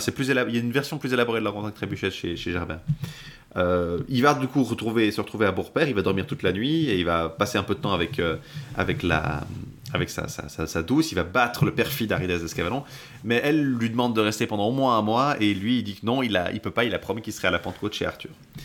Euh, et il va du coup, euh, on va du coup voir l'arrivée de, plusieurs prisonniers de Perceval à la cour d'Arthur, euh, notamment Arides qui, vient d'arriver, et il va, Perceval en fait va, va annonce par leur biais quelque part en fait qu'il va revenir bientôt à la, à la cour d'Arthur. Il va rencontrer le Beaucouard, qui est un chevalier euh, qui est magnifique, qui est beau, qui a l'air euh, d'être un chevalier excellent, mais il, est, peureux. Et à la suite d'un tournoi, eh ben, il va prouver que finalement il est valeureux, il va le, rebaptiser le Hardy. Euh, de nouveau, euh, on tombe sur des jeunes filles en chemise qui sont prisonnières de méchants chevaliers. Perceval les combat. Euh, et il va pas être vraiment très aidé par le chevalier Couard qui est encore un peu euh, Non, en fait, le chevalier Coir, il veut pas s'impliquer parce qu'il dit ah non, mais il a un discours qui est presque trop par rapport à Perceval qui justement apprend qu'il faut pas se battre pour rien. Le chevalier Coir, c'est encore le- l'extrême opposé. C'est lui, il veut se battre pour rien en fait. Il est là à dire ah on gagne rien à se battre, euh, je préfère fuir et puis et puis il porte tout son équipement à l'envers, donc il est vraiment pas prêt pour la bataille. Mais les chevaliers là continuent à lui taper dessus. Puis là, monsieur, je ne vous ai pas, je vous ai pas attaqué, donc laissez-moi tranquille. Et puis ça a pas l'air de bien marcher. Alors il commence à s'énerver et puis il finit par les défoncer parce qu'en fait il est très fort. Mais Perceval va euh, se faire blesser par un cavalier, euh, un cavalier archet euh, qui lui envoie une flèche empoisonnée en fait. Et il va faire soigner sa blessure dans un château pendant deux mois un mois. Il va être mis- hors de. Euh, apparemment, ça lui traverse vraiment toute la cuisse. Et puis aussi, ils disent qu'il a un arc à la façon des Turcs. Alors, je sais pas exactement ce que ça veut dire, mais. Je pense que ça doit être un arc composite. Ça simplement désigné un cavalier, un, un archer à cheval. Un archer à cheval. Parce que ça doit pas être non plus très très courant au- à l'époque. Euh, Sagremor, qui lui, vous vous souvenez, il était blessé depuis le début du roman euh, comme Perceval, bah là c'est lui à son tour de sortir de sa convalescence et euh, de rejoindre Arthur euh, à Camelot, il va ou Carleon, je sais plus lequel c'est. Il va rejoindre Dodin et Lonchemin. Euh, le roi a il y a une petite allusion peut-être aux tendances d'Arthur à, à ne pas manger avant qu'une aventure Oui. arrive. Il y a cette- comme cet épisode-là, sauf que là, Arthur est dit bon, euh, on peut peut-être pas manger avant une aventure, mais il y a rien qui se passe, donc il dit bon, bah faut bien manger. Hein, et il se dit euh, ouais, Perceval doit être malade, emprisonné quelque part, c'est pour ça qu'on l'a pas vu depuis longtemps. Et Lancelot et plusieurs autres chevaliers, dont notamment Gauvin, Bort, Yvain, Sagremor, Dodinel, Guerrier, Gaerès, euh, et toute la liste à peu près. C'est une, une liste à peu près comme dans le. On a l'impression d'être dans euh, Color. Euh, 25 chevaliers au total partent à la, poursuite de Perceval et ils se séparent en, plusieurs euh, groupes. Et euh, de nouveau, une arrivée, euh, on arrive dans, dans la caisse d'Al-Saint-Graal de nouveau parce que euh, Bort, qui est sur, conçu sur un petit chemin, euh, tombe sur une jeune fille en train d'être violée par un chevalier euh, euh, et dix brigands. Enfin, une ensemble de chevaliers, d'une dizaine de chevaliers qui est en train de violer une jeune fille, quoi. Et il voit aussi son frère Lionel euh, qui est transporté nu par des chevaliers qui le fouettent. Donc c'est euh, quelle, personne dois-je sauver plutôt Euh, Il décide de, li- de délivrer euh, la jeune fille et après de partir à la poursuite de Lionel, mais c'est Gauvin qui délivre Lionel.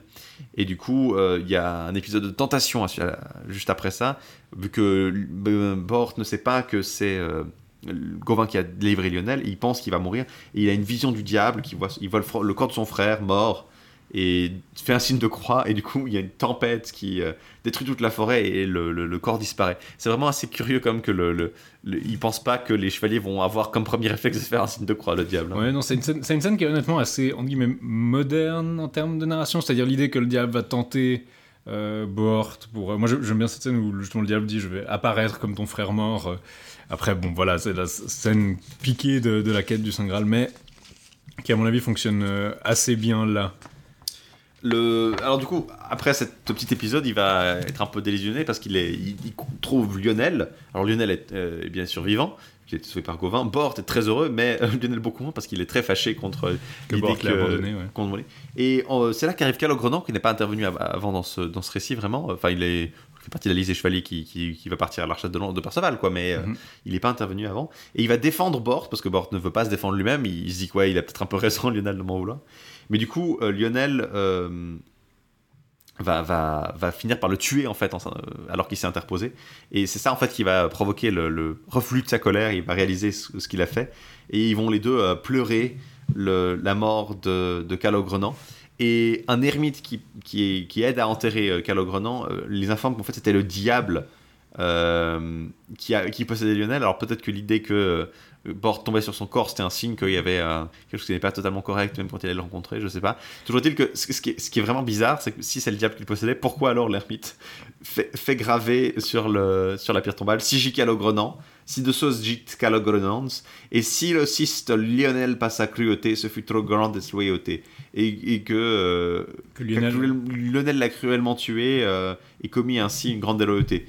Euh, c'est assez, ouais, assez curieux comme, comme repoussement du problème sur Ça, le. C'était pas de sa faute parce que c'était euh, le diable, mais finalement sur la tombe, on va quand même dire que c'est lui qui l'a tué. Euh, Ca- Calogrenant a un côté très. euh, alors qu'il est en train de se faire euh, bousiller par Lionel, il dit à Bohort que même s'il il devait mourir pour lui, il serait très content de mourir pour un chevalier aussi grand que, que, que Bohort. Donc euh, euh, c'est assez- une scène assez larmoyante. Puis. Les deux frères se séparent ensuite parce que euh, apparemment Lionel a besoin d'un peu de temps seul. Oui, il, gérer il le ça. dit littéralement, c'est très moderne hein, comme euh, je, Je je dois- pense y a mes fêtes. Euh, l'épisode suivant, c'est l'épisode du Beaucoir, qui devient le Boardi officiellement. Il, est déjà, il a déjà prouvé sa valeur euh, pendant la, la- la petite bataille avec euh, Perceval, mais là, il va vraiment devenir le, le Beauhardy. Et euh, après ça, Perceval va se séparer de lui parce qu'il doit aller à un endroit où il doit aller seul, donc il va retourner au château du Graal. de nouveau, c'est très. je, dois affronter ça. Je dois affronter ça seul. Il va se battre contre Hector Desmar en chemin, qu'il il le croise. il- C'est vraiment, il croise Hector Desmar et il se fonce dessus. C'est vraiment euh, Ouais. Gauvin et c'est vraiment euh, les chevaliers et Perceval euh, et les gouttes de sang sur la neige. hein. C'est vraiment le, le même euh, leitmotiv. Et ils vont en fait ça- quasiment s'entretuer en fait. Ils sont très, Oui. très bons chevaliers tous les deux. Ils sont à, à l'article de la mort et chaque fois chacun se dit Ah, si c'est moi qui survis, j'irai dire ton nom, dire mon nom à tes enfants. Oui, c'est- c'est ex- c'est exactement ça. Ils sont en train de se vider de leur sang en n'arrivant pas à se lever euh, du sol. Et du coup, il y a un ange qui descend du ciel avec le Graal et qui les fait euh, revivre les deux. Oui, euh, comme c'est une scène qu'on avait dans la, la, prépa- la fin du Lancelot propre, euh, un peu différente. Je crois que dans le Lancelot propre, c'est juste le Graal. Là, t'as un ange avec le Graal, donc c'est un petit peu. Et, dans le Lancelot propre, je crois qu'il y a juste une vision du Graal et puis paf, ils sont guéris. Là, il y a plus un truc angélique.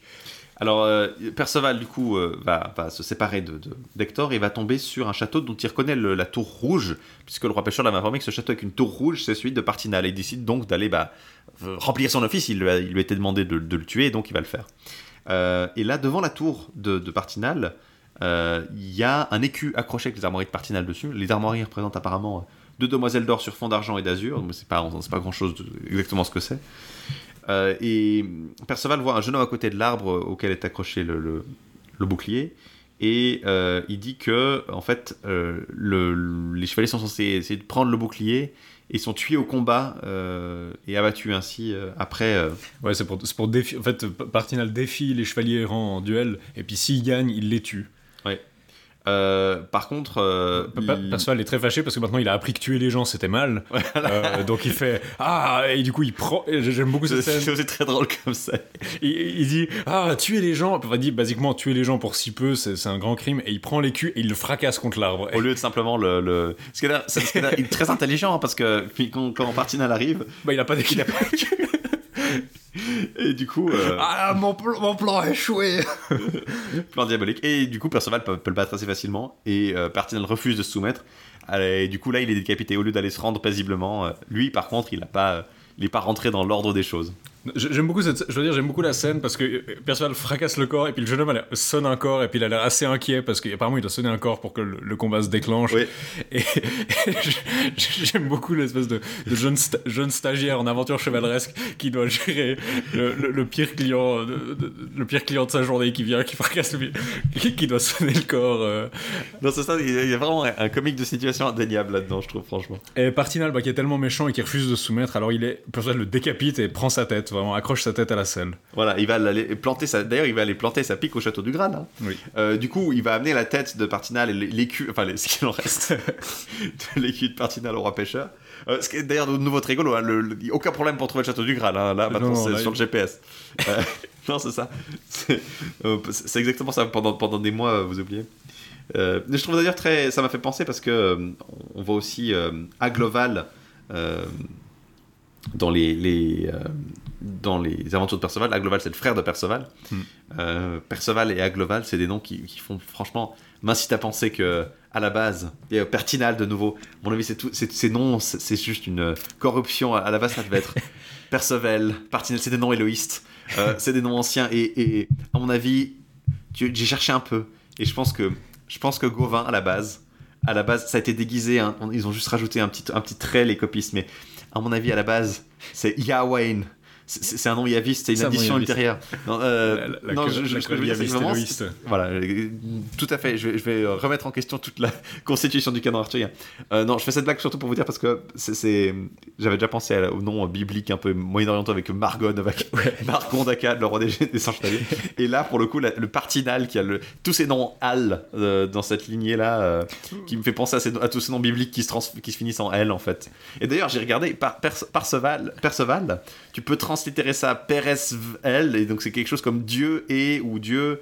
euh, et la, la séparation ou Dieu et la coupure et ça vraiment ça, ça- ça colle assez bien avec Perceval je trouve comme Dieu en- coupe, en, ouais. hébreu Dieu qui sépare non mais toujours est-il que c'est, une blague évidemment mais euh, le j'étais euh, j'étais un peu surpris par cette proximité linguistique avec Partinal en fait quelque part ça implique aussi euh, ça cet écho là Ouais, du, pêcheur qui est en Perceval c'est un peu le double maléfique C'est si- vrai que Partinal, ça fait très dark Perceval, ça fait très le, le double maléfique de Perceval. Même s'il n'a pas grand, il a pas vraiment de propriété en rapport avec euh, Perceval. En fait, on, sait tellement peu de choses de lui que.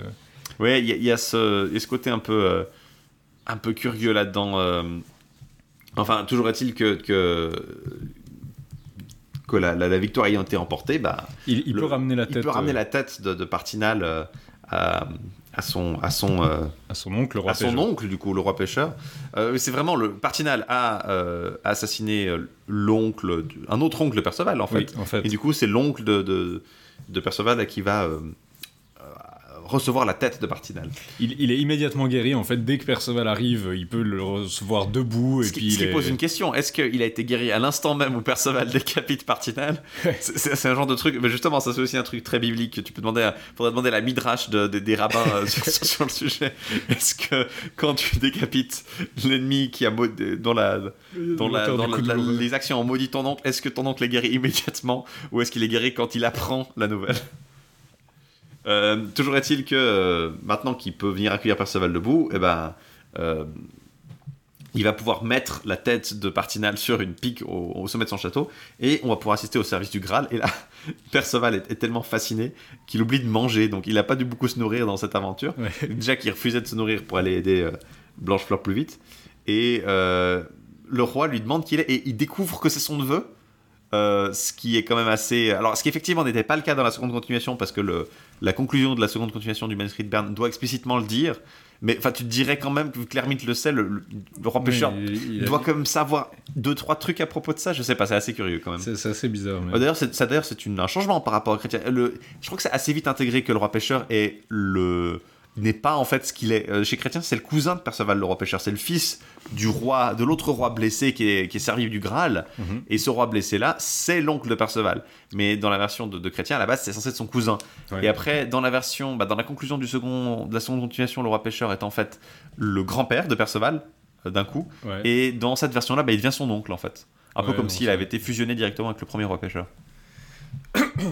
Euh, bon, du coup, le, vu qu'il apprend que c'est, son, son parent, euh, il va faire de, de, de Perceval son héritier en fait euh, au trône du roi pêcheur. Euh, et dans, alors du coup, pour le coup, maintenant, Arthur, Perceval n'a plus d'excuses. Il doit se rendre à la cour d'Arthur après une nuit de, de fête. Et ici, il se rend à, à Carleon. on lui fait cependant cadeau avant qu'il parte une armure noire comme l'encre. Mm. Et en chemin, il va, je me demande si c'est lié à ça, cette histoire de couleur. En chemin, il trouve 6 écus de couleurs différentes accrochés à des arbres et il combat les 6 propriétaires des écus. Oui, c'est des couleurs différentes, mais ils ont aussi des armoiries un peu. C'est pas des écus unis de couleurs différentes. Oui, mais il y a, vraiment ce côté multicolore. Il y a un côté très noir, en fait. Vraiment 6 pélos multicolores qui n'ont rien à faire là puis qui défoncent en rien de temps. Très curieux, c'est vraiment euh, une référence biblique, c'est Joseph et la côte multi coat of many colors. Coat of many colors. Bah là, on a justement euh, une autre blague sur les couleurs qui est faite par Que, parce que quand il voit Perceval arriver sur son destrier blanc avec son armure noire, tout le monde dit qu'est-ce que c'est, puis il y a Que qui dit ah, ça doit être un diable qui chevauche un ange du ciel, Saint Gabriel ou Saint Michel. Ah, merci Michel Pastoro. D'ailleurs, j'aime beaucoup en fait l'usage des rimes dans la continuation de Manessier, parce qu'à chaque fois qu'il sait pas quoi faire comme rime, il fait une rime avec Saint Machin. Genre là, bah là en l'occurrence, ça marche plutôt bien avec la rime avec Saint-Michel, mais régulièrement, il sait pas quoi mettre comme rime, alors il, met, il trouve le nom d'un saint et puis il dit on croirait que c'est saint. Euh. Ah, quelle euh, histoire de baderne par euh, Saint-Kentigern Non, c'est exactement. Il y a des passages qui font très comme ça. Non, c'est, par ça, c'est assez malin euh, c'est très, c'est finalement assez proche de ces des, des, Tu gagnes des points de, des, des épithètes homériques qui servent à faire des, des vers assez faciles tu, tu, tu, combien de trucs tu peux faire rimer avec Athéna Glaucopis euh, ou euh, Zeus portégide, fille de Zeus portégide, l'aurore de rose. Euh, en l'occurrence, effectivement, malgré cette espèce de, de pastourade, tout le monde va raconter ses aventures. Et alors, il y a l'histoire de porter Lionel, et tout le monde est triste pour Calogrenant. Perceval raconte toutes ses aventures, et Arthur fait consigner le tout dans un manuscrit de Salisbury, donc Salsbière, hein, c'est le, C'est une idée qui revient très souvent chez Manessier que euh, ces sources, en fait, c'est des manuscrits que Arthur fait compiler. Quand le roi des 100 chevaliers arrive, il raconte son aventure et il fait inscrire dans l'histoire l'histoire du roi des 100 chevaliers, nommer son nom, registre, etc. Donc il y a une côté très bureaucratique finalement à la table ronde qui est un peu, j'ai l'impression que c'est un peu l'histoire qui a surtout inspiré Camelot en fait, c'est cette version-là qui, plus qu'autre chose, inspire cette histoire de, ah, Blaise qui relate les aventures. D'habitude, Blaise relate les aventures un peu. Euh, c'est Merlin qui lui dit des trucs dans les versions de, de, Robert de Bron. Là, c'est vraiment Arthur qui fait ordonner la mise par écrit des aventures telles qu'elles sont racontées à la table ronde. Et on retrouve pas souvent ça, hein, mine de rien. Non, on retrouve quand même assez souvent. Euh, tu trouves qu'on trouve beaucoup de, de, rencontres à table ronde où tout le monde raconte ses aventures Alors, bah, dans la quest del Saint Graal, il y, a, il y, a, ça dans la quest del Saint Graal quand ils reviennent. Euh, oui, c'est vrai, dans la, quest. Mais... Euh, dans le Lancelot en prose, il fait mettre par écrit les exploits de Gauvin, d'Hector et de oui, 18 oui, j'entends l'espèce de pow où tout le monde se retrouve et tout le monde à tour de rôle, à le show and tell. Hein, non, mais je dirais. Qu'est-ce que tu as fait pendant tes vacances? Je dirais, il y a ça dans le. Il y a, y a, ça en tout cas dans le Lancelot Graal qui, qui est passé par là. Et puis il y a ça aussi apparemment euh, un passage de l'histoire des Anglaises de Gaimard, c'est euh, Toury qui le mentionne, où justement euh, Robert, roi de Gloucestre, fait translater cette geste. apparemment, lui aussi, il y a justement des guerriers qui reviennent et puis il fait écrire leurs exploits vite fait. Donc, c'est un motif qui est plus. C'est un motif plus court, hein, mais là, c'était vraiment ce côté de réunion où tout le monde raconte des histoires en même temps. C'est vrai que ça prend un petit moment quand même. du coup, il y a une longue fête à l'occasion de, de, cette rencontre qui dure 8 jours. Et alors là, malheureusement, une dame apprend, euh, apporte une lettre à Perceval, il la lit de nouveau, hein, il sait lire, euh, et il apprend que son oncle, le roi pêcheur, est mort et qu'il est donc appelé à Corbenic pour lui succéder et régner. Tout le monde est très content, mais bon, Perceval est un peu désolé quand même parce qu'il va devoir partir tout le monde.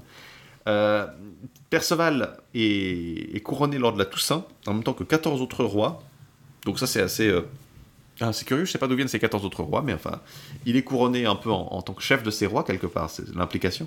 Euh, et la table, toute la table ronde est déplacée à Corbonic pour l'occasion. Hein. il, y a un service du Graal et puis Perceval peut l'expliquer. Maintenant, c'est son rôle après tout. Hein. c'est très marrant. Plutôt que d'envoyer des gens balader à travers la Terre pendant, pendant des années pour rien, euh, maintenant il peut juste expliquer aux gens ce qui se passe. Euh, Perceval marie les filles du. Il marie, enfin il les épouse pas. Hein. Il, il, les donne en mariage les filles du, du, roi pêcheur, ses cousines. du roi pêcheur et de Gondesert. Et de Gondesert Donc la fille, il y a la fille du roi pêcheur et puis la fille de Gondesert qui sont les deux ses nièces. Par contre, lui ne se marie pas. Euh, il est un peu prêtre éternel. Dans cette version-là, il n'est pas du tout marié à Blanchefleur. Euh, pauvre Blanchefleur, d'ailleurs, qui se fait abandonner un peu euh, à la sauvage par un Perceval. Hein. Euh, et il va régner en paix pendant 7 ans. et après, il apprend la mort de son, frère à Gloval. Qu'on n'a pas beaucoup vu non plus, d'ailleurs. Mais c'est ça qu'il décide en fait à, à disons, abandonner lui-même ses terres, puis à rentrer dans les ordres quelque part. Il va devenir d'abord ermite, puis il va se faire couronner, il va se faire euh, pas couronné, il va se faire oindre d'abord sous diacre, diacre, puis prêtre. On nous explique toute la, toute la lignée des offices qu'il reçoit. Euh, il commence par acolyte d'ailleurs, probablement. Euh, et euh, il va sortir dans un ermitage dans lequel il est suivi par la- le Graal, la Sainte-Lance et le tailleur d'argent. Puis ces vraiment, t'as vraiment l'impression qu'ils sont, euh, qu'ils le suivent en flottant dans l'air derrière. Ils rebondissent derrière lui comme, dans un cartoon. Exactement ça. Alors pendant 10 ans, il est nourri par le Graal, sans, autre, sans autre nourriture, donc c'est classique. hein. C'est presque la fin d'une vie de saint en fait, ça. Oui, T'as oui. beaucoup plus qu'une vie de chevalier d'ailleurs. hein. Il décède la veille de la chandeleur un jour. Donc, alors pourquoi la symbolique de la veille de la chandeleur J'im- J'imagine que Le ça doit 1er être à voir. février, Imolc, euh, Antoine, c'est pourtant clair. La Moi, je, je pensais plutôt au Non Dimitis et la, la, la- l'histoire de Siméon, mais pourquoi pas Et du coup, euh, il est entouré. euh, il est enterré au palais aventuré et le Graal, re- à sa mort, retourne au ciel. Donc c'est un peu égoïste finalement. Il- le Graal ne, ne- reste pas sur Terre après la, la mort de Perceval. D'ailleurs, on ne le retrouvera pas euh, après, euh, après sa mort. Non. Euh, il, a, il faut dire, il a aussi confié ses terres au roi Maron, qui est apparemment mentionné que dans ce texte, donc on sait pas trop ce que ça veut dire, mais apparemment il est un roi. qui- Maron Maron. C'est un Et- roi euh, italo-américain particulièrement énervé.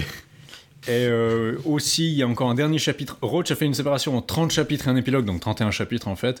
Euh, l'épilogue, c'est, euh, je peux peut-être vite vous lire l'épilogue, qui dit Qui sera encore dans ce pays peut voir le tombeau placé sur quatre piliers d'or, ainsi qu'en témoigne Manessier qui achève cet ouvrage pour la comtesse Jeanne, puissante dame de Flandre, dame de haut mérite et de grand sens, que le Seigneur Dieu a pourvu de sagesse, de vertu, de beauté, de courtoisie, de loyauté, de noblesse, de générosité, de valeur. Parce que j'ai tant appris librement de son bon exemple, j'ai pour elle fini mon livre. Il a été commencé pour son aïeul, et depuis lors, personne n'y a mis la main, ni ne s'est attaché à le terminer. Ce qui est pas très gentil pour Vaucher de Dédain, qui a fait quand même une continuation, théoriquement. Mais bref. Sur laquelle il s'appuie d'ailleurs. hein. Ouais, et, et dame, c'est pour vous que Manessier s'est efforcé de l'achever en suivant exactement l'histoire qui a commencé sans conteste au moment où l'épée a été ressoudée. Donc il admet quand même que lui, il reprend au moment où l'épée a été ressoudée. Donc il dit quand même, il, il est honnête sur quelle portion il a rédigé lui. Il l'a tout raconté tel qu'on la trouve à Salisbury, comme en témoigne et en donne la preuve l'écrit que le roi Arthur scella.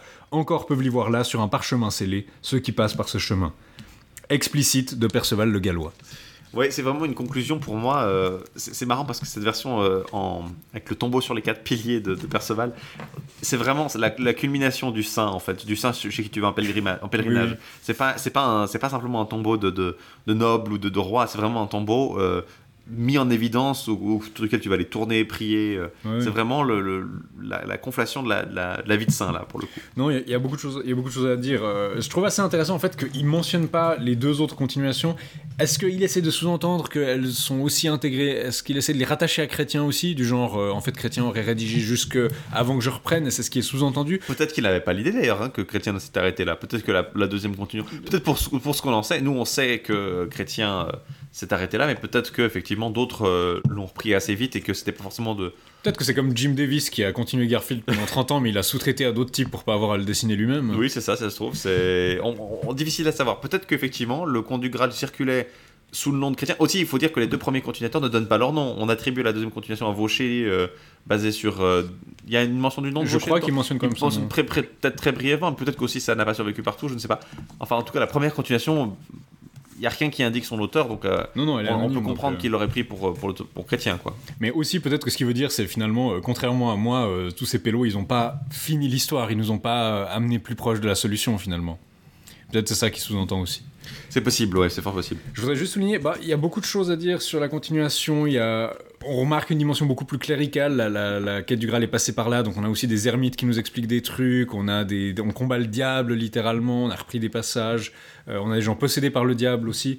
Euh, mais euh, ce qui vraiment m'a frappé quand je l'ai lu, c'est un peu les problèmes de la, peut-être pas de la morale, mais justement, on a tous ces personnages qui, euh, on commence avec littéralement une fille enlevée par Sagremor, qui ensuite combat des gens qui violent une fille, puis ensuite on a l'ami de Dodinel le Sauvage qui est violé, puis littéralement toutes les aventures, c'est des dames dans leur château qui sont assaillies par des gens qui veulent se marier avec elles ou euh, les violer. Donc c'est littéralement entre le début où le roi pêcheur lui dit il faut que tu ailles tuer Partinal et la fin où Perceval tue Partinal, tout ce qui se passe c'est qu'on a des chevaliers qui sauvent des dames. C'est à peu près tout ce qui se passe. On a deux trois autres épisodes, la chapelle à la main noire, etc. Mais sinon c'est un peu la grande majorité des aventures c'est ça. Ce qui explique pourquoi c'est pas très, disons, sur le plan si ce qui vous intéresse c'est le Graal, c'est pas quelque chose qui vous intéresse beaucoup.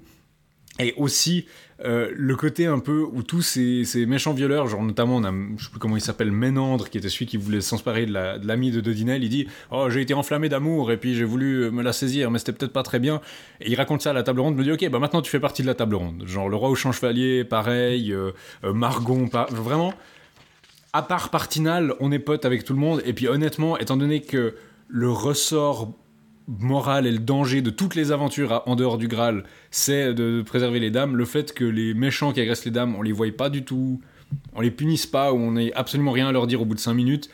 Pour moi, ça rend le truc un petit peu, euh, ça fait un petit peu flop flop sur le plan de la- du compas moral de l'histoire, quoi. Disons, à mon avis, c'est, un combat moral pour nous qui est, qui est assez curieux, mais que je pense pas qu'il soit tout à, tout à fait euh, non plus euh, hors, disons, de, de, de portée pour euh, quelqu'un de l'époque. C'est simplement que nous, on a des notions tout à fait différentes de ce qu'est la responsabilité personnelle, de la façon dont tu peux te repentir d'une, erreur, de la façon dont tu te racheter, et on a des notions de punition qui sont assez... euh, disons pas forcément universelles, mais qui sont euh, quand même plus systématiques et qui n'ont pas de, de différence selon les circonstances. Si tu si t'excuses, si ta victime de viol euh, va te pardonner, c'est pas pour autant que la justice va le faire, tu vois. Oui. Alors que là, il y a des notions assez importantes de, bah, de, rétablissement de l'honneur par la pénitence, par la soumission à Arthur, qui est l'autorité suprême. Arthur, c'est même si t'as, même si le coupable immédiat, et il y a aussi cette obsession, je pense, d'éviter les, les vengeances personnelles. Non, mais c'est c'est ça, c'est que à mon avis, c'est quelque chose qui est pas artificiel, mais qui est volontairement fait parce que c'est la Oui, morale qui veut être C'est transmise par clairement pas, c'est clairement pas ce qui se passe dans la réalité. C'est ça, c'est ça qui est important c'est- à dire. C'est c'est pas ce qui se passe dans la réalité. Faut pas c'est- s'imaginer qu'au Moyen Âge, ils sont tous en train de se dire là là quand il y a un crime ou un truc comme ça. Non, c'est c'est pas ce qui se passe dans la réalité, mais c'est même pas ce qui se passe dans, par exemple, le Comte du Graal, justement. On voyait justement Gauvin dans le Comte du Graal qui disait, euh, qui disait voilà quel sort était réservé aux violeurs. Même dans celle-ci ou dans d'autres, euh, on va fréquemment les décapiter. Je pense ou- que là, c'est vraiment une, une- une version plus normative en fait. On essaie d'aller Oui. vers un et ça coïncide avec des processus qui durent tout le long du Moyen Âge, mais d'affaiblissement du pouvoir seigneurial par exemple. La fin des guerres privées, euh, ça c'est sous, euh, c'est plus tardif en France, c'est début du XIVe siècle, fin du et, et- XIIIe. et ce, malgré le fait que le, le cœur de l'histoire, ça reste la venge- une vengeance familiale, finalement. Oui, ça reste une vengeance familiale, mais c'est une vengeance familiale qui est légitime parce que c'est une vengeance royale et finalement l'autorité de, de- de Perceval, elle est quelque part supérieure à celle d'Arthur encore. Hmm. Euh, donc il y a. C'est une vengeance un peu particulière parce qu'elle a aussi ce côté de la malédiction et du, du- qu'elle arrive à quelqu'un chez qui tout arrive. Je pense pas que l'implication soit tout, tout à fait au- présente dans la tête de, de, de Manessier au- autant qu'elle est dans la nôtre, mais ce double standard est effectivement Non, c'est patent. c'est c'est qu'il y a vraiment. Et puis aussi, il y a des degrés entre euh, être un méchant, le pardonner, et puis immédiatement les accepter à la table ronde, quoi. Ouais, Euh, c'est sûr. Donc ça, c'était la continuation de Manessier, qu'on appelle aussi la troisième continuation. J'ai vraiment aimé la lire, je la trouve assez intéressante, plusieurs épisodes sympas. Euh, maintenant, il faut dire que les épisodes qui reprennent du conte du Graal, il y en a eu plusieurs justement, euh, quand le cheval qui se transforme au signe de croix, quand il prend l'apparence de Blanchefleur, euh, Lionel et Bohort aussi repris. Et je trouve qu'ils sont un peu moins bien. Genre, je trouvais que la scène de la quête du, Graal, où justement il y a le diable qui apparaissait à Perceval sous forme de femme, c'était intéressant parce qu'il y avait une dimension un peu allégorique qui disait oui, j'étais la dame de compagnie d'un puissant seigneur, et puis je suis devenue orgueilleuse, et puis il m'a chassé de sa maison. Puis là, Oh, c'est l'histoire de Satan, mais un petit peu déguisé, ouh Et tandis que là, c'est non, j'ai pris l'apparence de Blanchefleur. Euh, c'est pas la dimension la plus intéressante, quoi. Mhm. Je trouve euh, ils reprennent ça parce que bof, c'est la mode, c'est ce que les jeunes aiment maintenant, mais ils sont pas, ils s'engagent pas autant dans la logique derrière. Cela dit, ça collerait assez bien avec euh, une, euh, disons, une continuation une- pour le fait de finir l'histoire pour un public aristocratique qui n'est pas forcément à la, qui va pas forcément euh, nécessairement reprendre le, le- les développements les plus à la mode dans le détail ou dans la, dans la façon la plus investie. Ça, c'est clair. C'est peut-être euh, une adaptation aux mœurs du temps sans forcément y croire beaucoup derrière. Toujours est-il qu'il faut qu'on passe maintenant à la deuxième euh, grande continuation qu'on va traiter aujourd'hui, qui est euh, la quatrième par ordre chronologique sans doute, et dans le compute moderne, c'est celle de Gerbert qu'on va aborder après une petite pause musicale.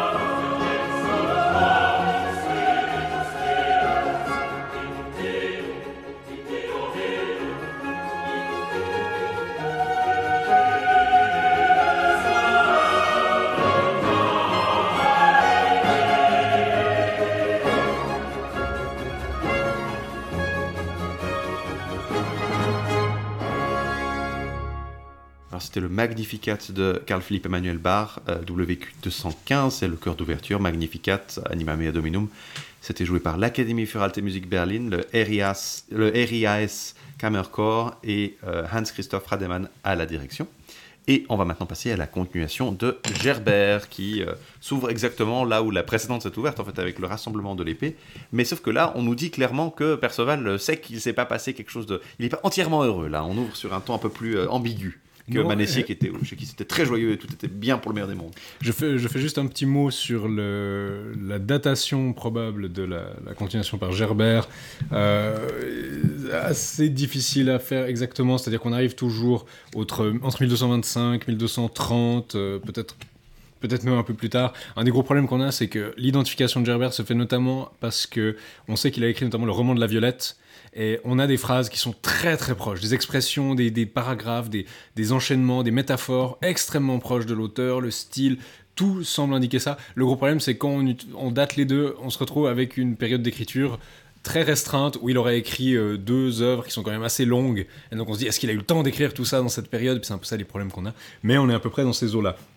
Je m'appuie en tout cas sur la discussion de Frédéric Lenan.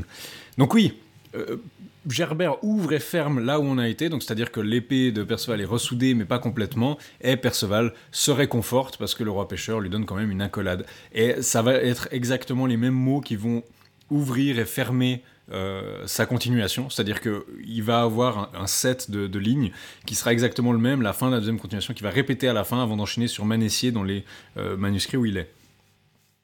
Perceval pose la question du Graal au roi pêcheur après avoir fait mal ressouder l'épée. Il est rebuté à cause de son péché d'avoir laissé sa mère morte, assez explicitement. Et on lui dit justement qu'il reste une petite écrevure sur l'épée. Il va dormir. À minuit, il est réveillé par les douze coups, a priori les douze coups qui sonnent sur une horloge. Une grande clarté se fait et il entend un chant à la gloire de Dieu. Et il y a une énorme vision qui l'a- l'avertit du danger qui menace la maison de sa sœur, qu'il avait déjà parfois visitée, lui disant de se mettre en route le lendemain dès l'aube. Et il se réveille au milieu des champs, un peu comme Gauvin avait fait, hein, donc il se réveille pas dans le château. Il trouve un immense et magnifique peut-être un manoir, mais en tout cas, il trouve un énorme mur blanc et rouge. Il veut y entrer, mais la porte est fermée. Et il y a un petit guichet qu'on peut ouvrir pour venir guigner, mais euh, personne lui répond. Et la musique qu'il entend est tellement belle que ça soulage toutes ses douleurs. Alors il se dit, mais j'ai envie d'entrer là-dedans. Il frappe la porte, il sonne, personne ne bouge. Il cogne euh, la porte avec son épée et elle se brise en deux morceaux.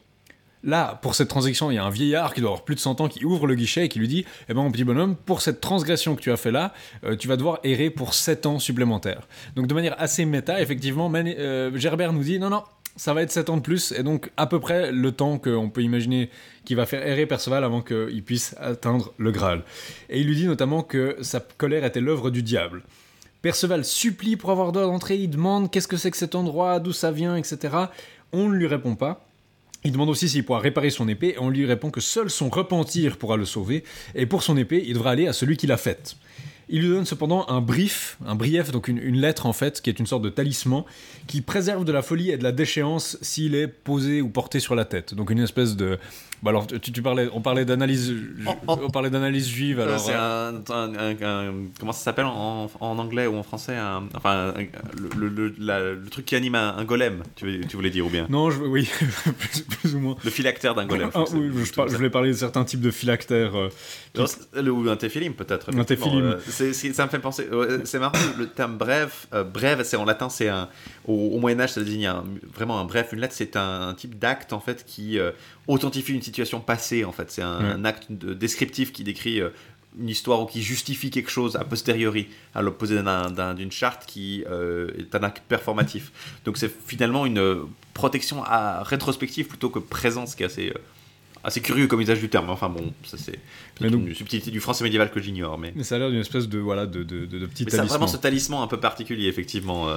euh, qu'il va pouvoir utiliser dans pas si longtemps que ça. Euh, là, il remarque en partant de la nature où il s'est réveillé que tout est déva- que, que la nature était avancée à dévaster autour de lui quand il est passé là la veille, donc hier soir.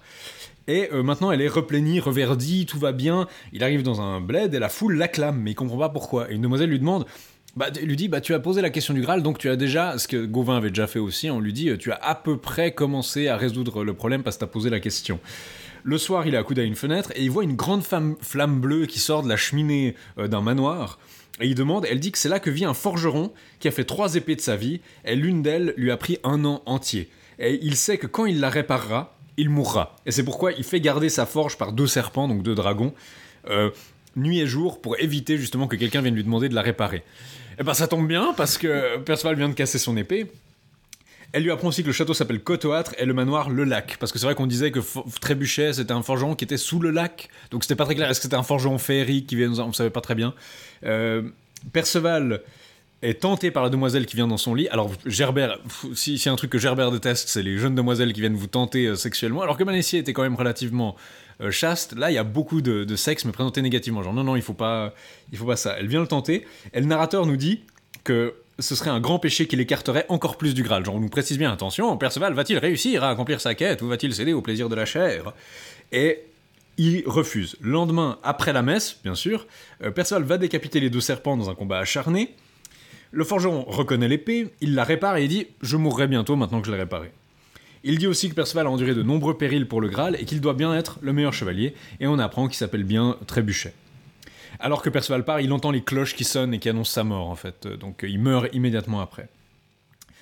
Il arrive au Mont Douloureux qu'on avait vu dans la, seconde continuation, euh, qui est donc où il y a un pilier où si vous n'êtes pas le meilleur chevalier du monde, vous pouvez pas accrocher votre monture sans devenir fou. C'est ce que Sagremort et Agravin ont essayé de faire, ils sont devenus fous, et ils ont pendu euh, leurs deux jeunes amis, euh, leurs deux copines, ils l'ont pendu aux arbres par leurs tresses. Après avoir été essayé de folie, ils ont commencé à se battre.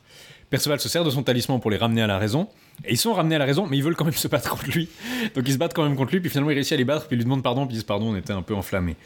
Et après ça, ils se séparent. Perceval erre une semaine entière et il arrive à la forêt de Carlion, où Arthur chasse et il rencontre la Il cour. cherche à nouveau un cerf blanc. hein. Euh, il raconte euh, à toute la cour qu'il fait la fête, son deuxième échec au château du Graal, donc c'est pas terrible, ça commence à faire deux échecs déjà, que se moque de lui, disant que s'il a pas réussi à réparer l'épée, c'est parce qu'il est pas assez bon forgeron. Donc que a l'air de prendre ça un peu littéralement, où il a l'air de, de pas voir qu'il y a une dimension allégorique ou euh, disons symbolique au fait qu'il arrive pas à réparer l'épée. Et Perceval lui rappelle, dit oh mon petit bonhomme, si tu, tu ferais bien de te rappeler quand je t'ai cassé la clavicule, euh, parce que ça peut encore se produire. Maintenant qu'il est à la cour, il y a l'épisode du siège périlleux qu'on avait déjà vu justement. euh, on avait déjà vu notamment dans, le- dans le Perceval en prose. Il euh, n'était dans pas présent jusque-là hein, dans le narratif euh, de, de- de Perceval. Non, mais on l'a on l'a vu dans d'autres textes ariens, puis là il, il arrive. Euh, Perceval veut s'asseoir dessus, on lui dit non mais fais pas ça parce qu'il y a déjà six chevaliers qui ont été engloutis par la terre. Perceval le fait, la terre est ressoudée, et puis les six sortent de terre. Et on leur demande, mais qu'est-ce que ça fait? Parce que bah, c'était assez clair qu'ils étaient engloutis par des flammes et tout, bah, c'était l'enfer. Et ils ont des visions euh, de l'enfer, et notamment un enfer qui est notamment destiné aux homosexuels. Alors là, c'est Gerbert prend un petit détour pour nous dire que euh, ils ont traité, je, si je traduis un peu à la va-vite, et lui ont aussitôt conté qu'ils ont eu moult peine et mal, et que ceux qui sont déloyaux, qui aiment plus les jouvenceaux que les pucelles, sachez de ceci que ces merveilles, comme endurent sous la terre, en grande ardeur, seront au jour du jugement. Donc spécifiquement ceux qui aiment plus les jou- jouvenceaux que les pucelles, donc les, les euh, homosexuels, seront punis spécifiquement en enfer. C'est très vraiment très...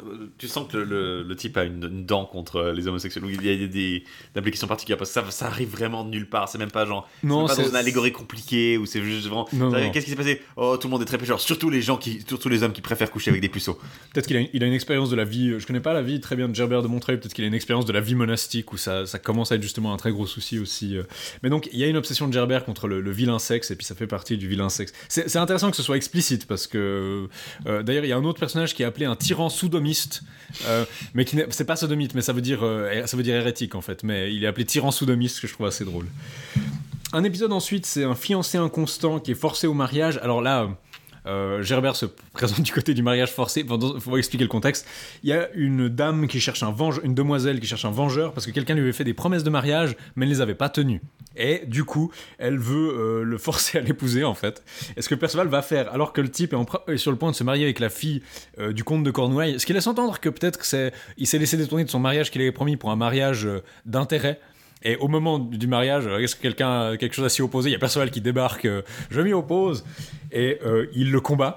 Ce qui est difficile car il est très bien bâti apparemment, mais il le vainc et puis il l'envoie à la cour d'Arthur et bah, il le force à épouser la dame.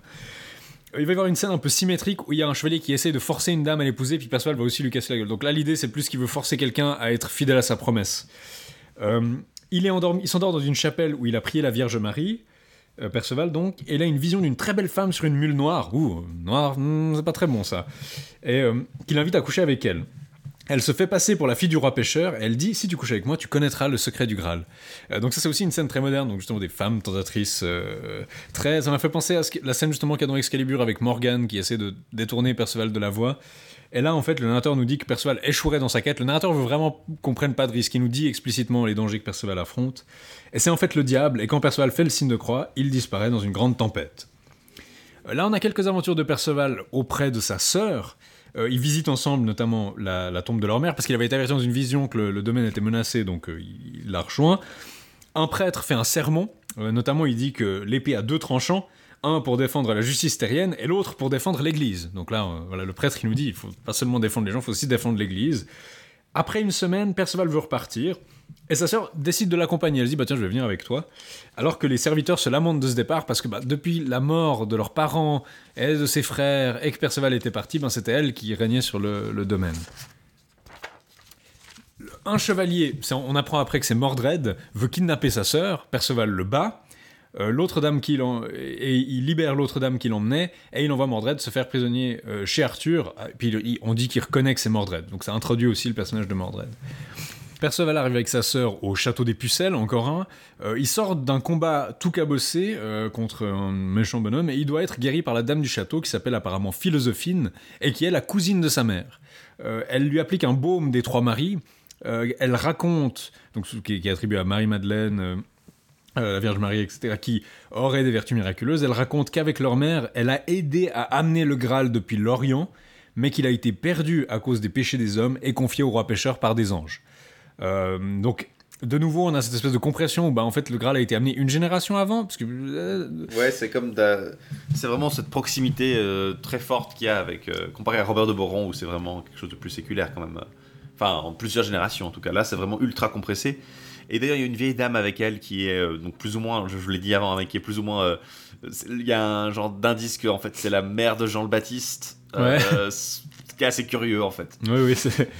Euh, on s'est pas explicitement dit, on dit qu'il y a une dame et que vous, vous seriez très surpris d'apprendre qui elle est, et puis à la fin on dit ah elle s'appelle Isabeau. Ah. Perceval pleure en l'apprenant, donc c'est probablement quelque chose que c'est biblique en tout cas. Euh, Perceval pleure devant tant de christianisme. Euh, et depuis, en fait, elle, elle reste avec toutes ces dames vierges dans ce château. Et d'ailleurs, elle dit que ce serait un péché si la sœur de Perceval continue à faire route avec lui, euh, c'est pas très approprié, et donc elle devrait rester au château. Et Perceval la quitte avec quand même une certaine émotion. Euh, il la laisse dans ce château avec toutes ces dames vierges qui restent là à être vierges. Il y a vraiment une. Je, l'ai déjà dit plusieurs fois, mais on est obligé de le reconnaître. Il y a une espèce de volonté de ok les dames, vous devez arrêter d'avoir du sexe, vous devez vous faire enfermer dans des châteaux de dames vierges qui, qui restent pures et, et, et clean et tout. Un autre épisode suit où on va en fait suivre, quitter Perceval puis suivre Mordred à la cour. On va aussi arriver euh, Faradin, qui était le, marié, enfin le fiancé inconstant qui avait renié ses promesses de mariage et qui bah, débarque à la cour. Il y a une grand-messe avec les archevêques de Carlion et d'Orient. Euh, un chevalier en armes dorées arrive à la cour et demande à ce qu'on l'affronte. Girflet va d'abord, mais il est vaincu. D'ailleurs, bien joué, une des rares, une des rares choses que Girflet fait euh, dans la légende arthurienne d'ailleurs. Euh, il est vaincu, tout comme Lancelot et Yvain, et seul Gauvin parvient à avoir le dessus. On apprend que c'est Tristan, vainqueur. Donc là, on raccorde avec le cycle de Tristan Iseult, donc c'est pas plus mal qu'on ait fait cet épisode un peu plus tard parce qu'on a quand même beaucoup euh, à raccorder. Euh, Tristan, le vainqueur du Morholt, qui conquit la Belle Iseux et qui depuis son bannissement ne portait que des armes dorées apparemment. Alors Tristan joue à la bagarre avec Gauvin et il devient. C'est un bon chasseur, c'est un chouette pote, les, tables, les jeux de table, il est fort. C'est un modèle chevaleresque un peu différent à la fois de Gauvin et de Perceval en fait. Euh, il représente un troisième idéal qui est plutôt proche de Lancelot en fait, mais Lancelot n'est pas du tout. Et Lancelot est très transparent dans ses, dans ses continuations, il apparaît quasiment pas. Euh, il apparaît un petit peu, mais vraiment c'est très superficiel. Là, c'est vraiment lui qui euh, a ce, rôle de chevalier courtois, mais plutôt plaisant à la cour. De, bon vivant, de, bon vivant, de, sociable. sociable. Alors que Gauvin est un peu plus brutal. C'est un bon chevalier, mais il est un peu plus violent et plus. Euh, il, il, est, il est réputé, Gauvin est réputé pour sa courtoisie et sa prouesse. Perceval, c'est quelque chose de plus physique, alors que Gauvin, euh, Tristan fait l'emphase sur les jeux de cour, le, rôle de courtisan plus que le rôle de chevalier apprécié des dames, alors que Perceval est un, chevalier mystique quasiment. Euh, Il y a une différence dans les rôles qui est assez intéressante là, la façon dont il est présenté, je trouve. Euh, Après, c'est quelque chose qui est aussi absorbé par Gauvin, hein, cela dit, euh, en anglais notamment. Mais notamment, c'est bien que je dis ça parce que c'est l'épisode qu'on appelle l'épisode du Tristan Ménestrel et c'est pas pour rien parce que justement, ça a des éléments communs avec les folies Tristan qu'on a vues où Tristan retrouve Iseux alors qu'il est fou. Là, il veut revoir Iseux, il se languit d'elle malgré sa présence à la cour et il veut aller en Cournoailles avec 12 hommes euh, que Cligès, notamment Cligès d'ailleurs, salut, ça fait longtemps qu'on l'avait pas vu, Yvain, Lancelot, vraiment la- Il y a beaucoup de références chez Gerbert à, à d'autres, euh, non seulement aux précédentes continuations, à Chrétien, mais aussi euh, aux autres œuvres de Chrétien. Oui, Euh, Donc c'est pas surprenant pour moi, mais effectivement, c'est. Puis, puis bah aussi là on, a- on raccorde avec le cycle de Tristan et Iseux, donc on a encore, euh, on est vraiment dans très Oui, c'est vraiment quelque chose de très euh, crossover presque. Puis donc leur idée c'est qu'ils vont tous se déguiser en ménestrels, donc plutôt des jongleurs, acrobates, chanteurs, voilà, des espèces de, de- de belles troupes de saltimbanques pour aller euh, à, à- en Cornouailles passer inaperçus. Ils vont jouer à la cour de Marc, qui prépare un tournoi contre le roi des 100 chevaliers, ben tiens, encore, encore lui. Euh, et ils obtiennent par leur musique, alors là j'ai pas compris pourquoi, mais ils obtiennent par leur musique le privilège de garder sa tour. Donc euh, apparemment euh, leur plan marche, marche presque trop bien par rapport à ce qu'ils attendaient. Tristan débarque avec les autres maîtres à la cour, il est vêtu de rouge, il a les cheveux en désordre et il ferme un œil. Et puis donc on est là, bah, c'est un borgne, alors ça peut pas être Tristan. Personne ne le reconnaît apparemment. Marc rassemble son équipe, notamment et il- pour le tournoi, et il est inquiet des revers qu'il subit le premier jour. Euh, Lors du souper, Tristan chante le lait du chèvrefeuille, donc qu'on avait a priori celui de, Marie de France, et Iseux croit reconnaître sa voix. J'en ai des moments où elle croit, ah, mais on dirait, on dirait Tristan, ou elle croit sa voix, puis elle se dit, ah non, il a un œil en moins, parce qu'il tient son œil fermé, donc ça doit pas être lui. Elle sait pas quoi penser. Et à un moment, elle devient même, elle commence à s'énerver parce qu'elle se dit, ah mais c'était notre chanson euh, rien qu'à nous, et puis Tristan l'aurait appris à, apprise à quelqu'un d'autre. Donc elle, elle oscille entre reconnaître Tristan puis se dire, ah Tristan a appris notre chanson à quelqu'un qui lui ressemble vaguement mais qui est borgne. Euh, en fin de soirée, elle le reconnaît enfin. Et le lendemain, ils sont en train de batifoler dans la chambre de la reine jusqu'à ce que Marc soit en train de perdre le tournoi et que Gauvin appelle les autres chevaliers ménestrels à l'aide, euh, donc notamment Tristan, ce qui fournit une défaite assez humiliante pour le camp adverse parce que là on est en train de se faire, on est en train de se faire bolosser par des ménestrels alors qu'il y a des meilleurs chevaliers du monde qui sont déguisés en, en, en acrobates et en, en chanteurs et en, En jongleur, ouais, c'est vrai que c'est. Et donc, et puis euh, avec leur leader Borgne aussi, c'est très très, Ouais. très crédible. Du coup, ils, ils- ils- ils réussissent à battre euh, Marc. Perceval débarque après 40 jours de... On dit que ça fait 40 jours qu'il est en train de, de chercher le Graal de façon infructueuse, euh, que se moque de lui. Il veut notamment lui prendre son cheval. Je crois Perceval se dit non, mais je veux parce qu'il a une rosse toute... Il est tout cabossé, sa rosse est en mauvais état, son cheval est en mauvais état. Perceval vole le cheval de queue. Euh, il affronte ensuite Tristan, Lancelot, Yvain et Gauvin. Et c'est seulement avec Gauvin que Gauvin lui dit Perceval, c'est moi, et que Perceval le reconnaît, calme.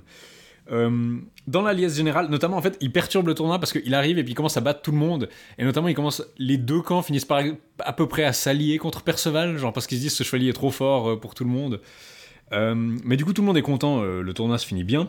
Et tout le monde est tellement content que Gauvin obtient de Marc qu'il se réconcilie avec Tristan. Il dit Vous pourrez peut-être accepter votre neveu à la cour, ce qu'il accepte s'il ne va plus dans la chambre d'Iseux. Donc euh, il peut revenir à la cour, mais par contre, il aura plus le droit de passer du temps en privé avec la reine.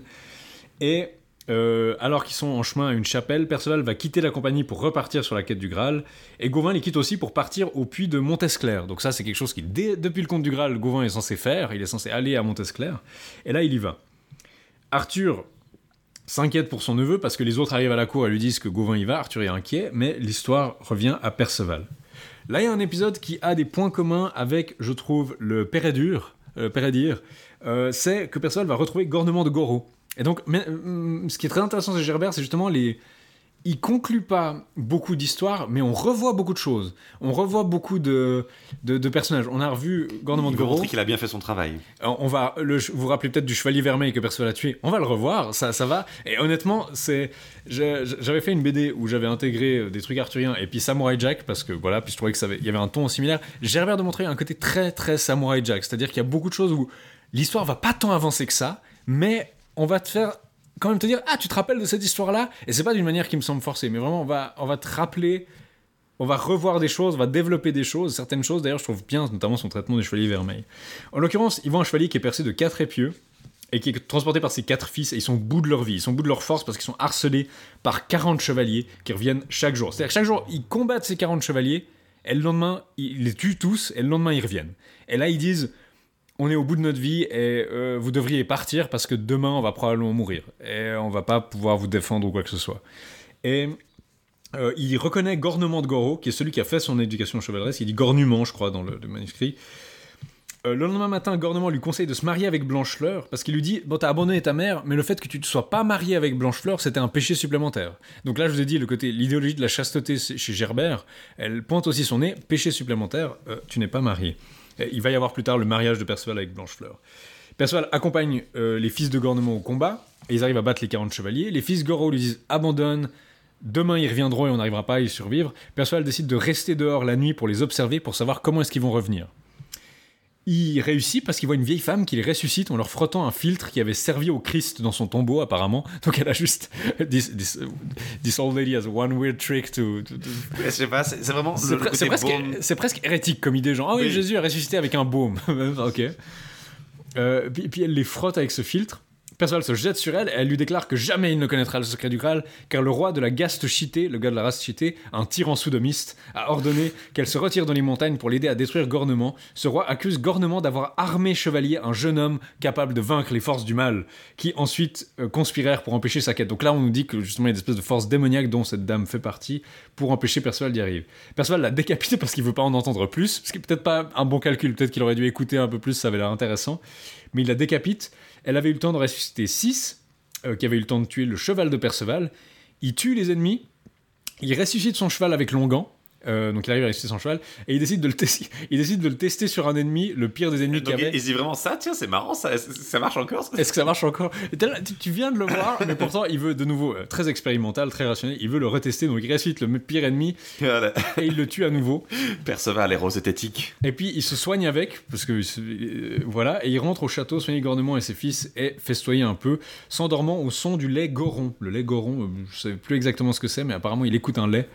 Euh, donc de nouveau probablement une référence justement, euh, plein de références culturelles. C'est un vrai geek, euh, Gerbert de Montreuil. Oui, c'est ça, il y a ce côté vraiment interconnecté. il te met une petite référence à.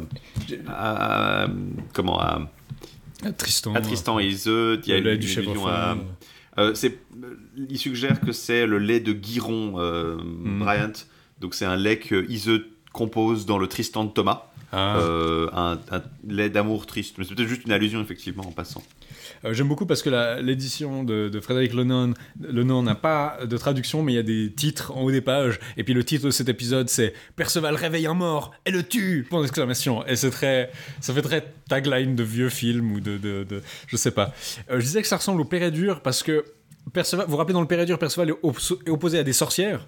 Euh, les sorcières de Gloucester, et là, elle reconnaît Perceval comme celui qui est destiné à la vaincre et les forces du mal. Et pareil, dans le Pérédur, les sorcières savent que Pérédur sera leur père. Sauf qu'il y a une drôle de combo dans le Pérédur. Les sorcières entraînent Perceval. Oui, Donc aussi. les sorcières ont le rôle de gornement dans. euh, Donc là, il y a une espèce de. Je, je- je vois une espèce de schéma, là, Lévi-Strauss, voilà, du Mésil dans ma tête qui commence à se faire entre gordement, éducation chevaleresque, sorcière. Ou alors, ce qui est peut-être plus probable, euh, vu que le Pérédur, comme les romances galloises, sont des, euh, des adaptations en partie des, des légendes, des, versions de chrétiens, c'est aussi possible, très possible même que l'auteur du Pérédur euh, soit tombé sur un manuscrit de chrétien qui contient la troisième continuation. Bah là, c'est la quatrième, elle est assez rare, donc ça devient un peu La difficile. troisième et la quatrième continuation. Pardon, oui, la quatrième continuation, effectivement, dans l'ordre. mais, et aussi, Peut-être, mais peut-être qu'il y a des, des- des manuscrits qui n'ont pas survécu. Peut-être que sa vrai. version se finissait avec, la, la- avec cette continuation de Gerbert comme troisième continuation, ce que j'entends. Mais je, crois que la similarité s'arrête pas à cette sorcière, c'est que vous vous rappelez que dans le Pérédur, il y a aussi des personnages qui meurent et qu'on ressuscite chaque jour. Euh, la cour des enfants du roi des souffrances, ils sont tués par un Adunk, Adunk qui est donc une espèce de dragon serpent, chaque jour. Et puis ils sont ramenés sur un cheval et ils sont revivifiés après un bain dans une cuve d'eau chaude et l'application d'un onguent précieux. Et donc on, Perceval arrive à la cour et on nous dit chaque jour ils sont tués et ressuscités. Donc pour moi, là, il y a peut-être qu'il y a quelque chose, une source commune ou une influence euh, ici. Ou alors, ouais, bêtement, euh, c'est possible qu'il y ait eu une copie de, cette euh, continuation, même si on n'en a pas qui survivent euh, en Angleterre ou au Pays de Galles, qui soit arrivé dans les mains de l'auteur du Pérédo. En tout cas, j'ai- j'aime beaucoup ça. Puis certains vont connecter euh, cet onguent au fait qu'on a effectivement, quand on parlait des récipients miraculeux, vous vous rappelez notre épisode sur le conte du Graal, récipients miraculeux euh, des légendes galloises qui peuvent être à la source du Graal, il y en avait certains justement qui servaient à ressusciter des gens, des espèces de cuves où on mettait les guerriers morts et puis ils, ressortaient super guillerets. Donc peut-être là, on a une espèce de version de bruit parasite de légende galloise qui est venue se glisser là. Ensuite, maintenant qu'il a fait ça, sur les conseils de son maître, il va aller épouser Blanchefleur. Donc c'est un passage très chaste. Euh, Perceval et les fils de Gornement et Gornement se rendent à Bourpère. Bien sûr que Gornement vient parce que vous vous rappelez, euh, Blanchefleur est, je crois, sa, est liée à lui, elle a sa nièce ou sa cousine, euh, chargée des barils de l'onguent miraculeux. Donc il a quand même cet onguent miraculeux dont il va faire bon usage. Perceval veut épouser Blanchefleur, les barons acceptent. Six lits sont préparés. Donc pour les visiteurs, et aiguillonné par le désir, Blanchefleur rejoint Perceval dans son lit, mais ils ne couchent pas ensemble. Le lendemain, ils sont mariés par l'archevêque de Landemeur, et durant la nuit de noces, malgré le fait que le lit ait été béni par plusieurs archevêques, donc là c'est super legit de- de- de coucher ensemble, ils ont été triple bénis, euh, triple mariés, bah, les deux époux ont peur de perdre leur virginité. Alors ils s'agenouillent en prière tournés vers l'Orient, et durant la nuit, une voix annonce que de la lignée de Perceval naîtra une jeune fille, dont un enfant se changera en oiseau, et son frère aîné épousera une femme dont les trois enfants conquerront Jérusalem. Alors c'est un petit peu byzantin comme ça, quand on le dit comme ça, mais en fait, ça dit basiquement que la lignée de Perceval aboutira à euh, de Bouillon et ses frères qui vont conquérir euh, Jérusalem avec le Saint-Sépulcre et la vraie croix. Et la vraie croix. Quant à Perceval, il devra continuer sa quête. Le lendemain, Perceval laisse Gornement comme gouverneur. Bah, Blanchefleur peut pas gouverner toute seule, donc voilà, il laisse Blanche Gornement comme gouverneur et il reprend la route après des, adieux très larmoyants. Euh, c'est d'ailleurs la fin ici du tome 2 de l'édition Williams. Donc, euh, si en 1925 vous lisiez ça et que vous vouliez avoir le troisième tome, bah, vous alliez attendre 50 ans. Euh, suivent d'autres aventures. Perceval défend une femme qui est bastonnée par un vil chevalier, un vil chevalier qui s'appelle euh, Dragoniax le Cruel. Donc, honnêtement, en termes de nom de méchant chevalier, c'est il est bien fourni. Franchement, tous les noms de la construction de Jabba sont absolument géniaux. Euh, Il y a dans le, pendant le, le tournoi de Tristan, il y a un chevalier qui s'appelle. euh, comment il s'appelle déjà? Il a, il a un nom, ça m'a fait hurler de rire. Euh, ah oui, voilà, Estorgan. Estorgan. Estor, Estor, bien sûr, Recep Tayyip Estorgan. Estorgan. Euh, ça m'a fait hurler. Les noms dans, dans- Java sont tous très très très bien. Et je veux dire, Dragoniax de, le Cruel, c'est sans doute le meilleur. Il a. euh, Ils veulent forcer cette femme bastonnée à l'épouser. oui. En plus, il avait enlevé son ami. il- Enfin, l'avait enlevé à son ami. c'est ça, il avait. Perceval la défend, et puis le type jure sur un livre de psaumes de ne plus importuner les femmes ou de les kidnapper. Il est envoyé à la cour d'Arthur. Euh, Yada yada yada. il retrouve l'ami de la dame qui est mourant, c'est-à-dire qu'elle dit Ah, il, a, il a tabassé mon ami, il doit être par là, donc il retrouve le type alors qu'il est en train de mourir. Perceval l'envoie à Bourpère où il sera guéri par Blanchefleur avec leur onguent miraculeux qu'ils ont volé à la sorcière. Euh, donc maintenant, elle a, une, trouvé la, la, la loophole dans toute la. elle a une espèce de, de stock de, de dongans ressuscitants. Perceval arrive dans une ville où les chevaliers sont dépouillés s'ils affrontent pas quatre chevaliers le seigneur du lieu. Bon, vous devinez, il les bat. Perceval trouve une croix qui indique d'un côté une voie qui est la voie de la sécurité et la voie aventureuse. Bon, c'est pas dit aussi explicitement, mais ça dit là il y a un- une voie chiante, sûre, et puis là il y a des aventures. The, the- the route last traveled by. Et- Mais en vrai. Et Perceval suit cette dernière, et après une semaine de faim et de soif dans un pays désert, il n'y a rien à manger ou à boire. Il rencontre deux femmes pleurantes qui traînent derrière elle un chevalier dont les jambes sont gravement brûlées, et personne répond à ses questions. Il s'agit en fait du chevalier au dragon. On l'avait aussi vu dans le Père Lesvos, un chevalier euh, qui avait un bouclier, qui avait un dragon dessus, et le dragon sur le bouclier crache du feu. Et euh, là, en l'occurrence, c'est euh, à la suite d'un pacte démoniaque qu'il a obtenu ce bouclier. Avant ça, il y a la scène de la bête glacissante qu'on trouvait aussi dans le Père Lesvos. Donc là, on voit énormément de parallèles avec beaucoup d'autres œuvres. Oui, en fait, il y a ce- cette espèce de, de, de, de, de, peu foreshadowing juste avant la scène de la glissante. C'est quand même bien amené, cette instruction, cette in- introduction du, d'éléments du Père Lesbos. Et donc, il trouve deux ermites, un qui vénère la croix, puis un qui la flagelle, et ils se demandent, tiens, qu'est-ce que c'est? Et puis, il y a une bête qui débarque, euh, qui est décrite un peu bizarrement, puis elle a des chiots dans le ventre. Euh, et puis, il s'empare aussi de l'écu à la croix vermeille, donc il y a une dame qui a l'écu autour du cou, puis il dit, si quelqu'un me le prend, il va se flageller par mille pierres, des tourments vont s'abattre sur lui, euh, parce que seul celui qui peut le prendre, c'est le meilleur chevalier du monde. Perceval y arrive, c'est un écu à la croix rouge, donc de nouveau, encore un lien avec... dans le lien pas très subtil avec l'idée de croisade, et puis un morceau de la vraie croix dedans en plus, donc double croix. Et euh, il va chez Elias le roi ermite, qui est son oncle, donc c'est son oncle ermite qu'il a théoriquement déjà vu, mais là c'est pas vraiment mentionné qu'ils sont déjà vus. Il lui explique les épisodes précédents. Les prêtres qui flagellent ou honorent la croix sont une représentation du tourment et de l'adoration du Christ sur la croix. Bon, ça c'est pas, très compliqué. La bête est en fait une image de l'église, et ça, j'adore. La bête, les chiots qui sont dans le ventre de la bête sont comme les fidèles qui se tiennent mal pendant l'office et qui ruinent les efforts du prêtre. Donc littéralement, les chiots représentent c'est une Les- grande inquiétude au XIIIe siècle, au XIVe siècle. les, les, gens, ils repré- les chiots de la- de- dans le ventre de la bête représentent euh, les, les fidèles qui parlent pendant la, pendant la messe. Ah, Il y, a- il y a un démon, Tutivilus, qui euh, euh, notamment au Moyen-Âge, est censé recueillir les, les, les ragots que les gens se, racontent, pendant la messe pour les envoyer en enfer. Je te jure, c'est, une préoccupation particulière, hein, les, le, le, dérangement pendant la messe. Mais donc, on a une occurrence de cette espèce de, de, de bête glatissante, qui est donc une espèce de bête un peu bizarre, puis elle a des, un bruit, elle glatit parce qu'elle a des espèces de bestioles dans le ventre, puis elle se fait dévorer euh, par eux généralement. Enfin, euh, le roi ermite lui dit qu'il est son oncle, et que s'il suit ses conseils, il pourra obtenir le Graal. Il est tenté notamment, enfin il y a la fille du roi ermite qui a très envie de coucher avec lui, je sais pas s'il est explicitement tenté par elle, mais disons il y a justement une femme qui est consumée de désir euh, horrible, une femme avec du désir sexuel affreux, et le lendemain, il oublie de demander aux ermites euh, d'où vient le bouclier à la croix, ou bien euh, pourquoi, qui était le chevalier qu'il a vu aux jambes brûlées.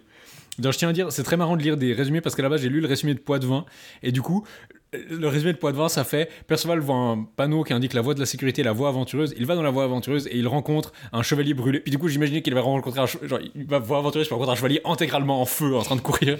Et en fait, non, c'est juste un grand brûlé. Il rencontre d'ailleurs un autre de ses grands brûlés sur une civière qui est tiré par une demoiselle qui porte ses vêtements à l'envers. On l'appelle la demoiselle au drap à l'envers parce qu'elle porte son drap à l'envers. Il apprend que le coupable est le chevalier au dragon, qui est un seigneur des îles de mer. C'est intéressant que Gerbert est vraiment, comme Manessier avait choisi un Arides d'Escavalon comme adversaire, là on a un seigneur des îles de mer. Donc cette opposition entre Perceval et Arthur et les seigneurs d'Escavalon, les seigneurs des îles de mer persiste ici. Euh, c'est assez intéressant. Bon, ils ont ils l'ont reprise là, mais c'est intéressant qu'elle persiste comme ça. Euh, les îles de mer, il les a peuplées apparemment par une jante, donc un peuple qui ne croit pas en Dieu, qui sont donnés au diable, et puis c'est comme ça qu'il a obtenu son super dragon incrusté. Il assiège bien sûr une pucelle, la pucelle au cercle d'or, dans le château de Montesclair. Ah bah tiens, c'est là que Gauvin devait aller. Euh, toute la région est affamée, et puis d'ailleurs cette dame hésite à se suicider, jusqu'à ce que, ah, elle voit Perceval. Et la dame aux vêtements à l'envers lui dit de faire le signe de la croix quand il sera devant le chevalier au dragon, pour le battre. Et euh, sur son conseil, il sonne une cloche accrochée à un arbre qui indique l'arrivée d'un défenseur des assiégés. Donc il y a une espèce de, cloche pour sonner quand vous venez euh, défendre le château assiégé.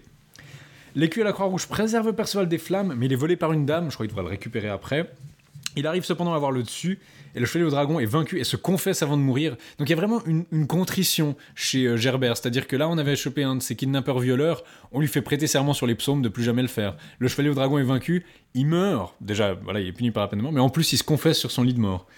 Euh, la demoiselle au drap vert qui traînait son ami sur une civière, qui était brûlée par le dragon du chevalier au dragon, elle le fait inhumer dans l'abbaye de Montesclair et puis elle va finir ses jours dans un ermitage. Ah bah voilà, ça c'est ça c'est bien chaste, euh, bien, comme il faut, bien bien, Mortel Arthur. Bien comme il faut. et puis euh, donc voilà, elle peut enfin inhumer son ami. Il rencontre scène qui vient 100% du, du lance la quest de la Saint Graal, Perceval arrive dans une chapelle et derrière une grille, il trouve Mordrin qui est alité sous un drap, donc c'est exactement comme dans la quest. On donne la messe et qu'au moment de lui donner euh, l'hostie pendant l'Eucharistie, Perceval voit qu'il est couvert de plaies. Et il demande, mais qu'est-ce que c'est que cette histoire? Et il demande au prêtre, l'officiant lui raconte l'histoire de Joseph d'Arimathie, qui avait amené le Graal en Bretagne avec une soixantaine de personnes et de femmes, porteuses de la lance et du tailloir.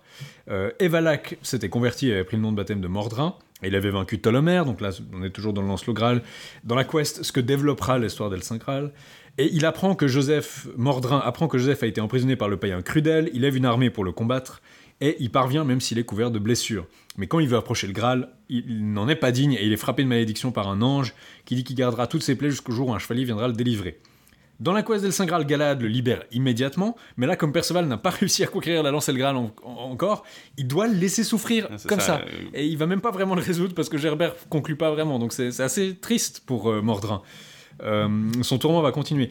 J'ai une édition du Perceval euh, qui était notamment celle que des j'avais vu que des lycéens l'avaient, euh, parce que le paillot qu'on a chez nous, il y a les, lycées et les collèges qui parfois font des commandes de groupe pour leurs élèves.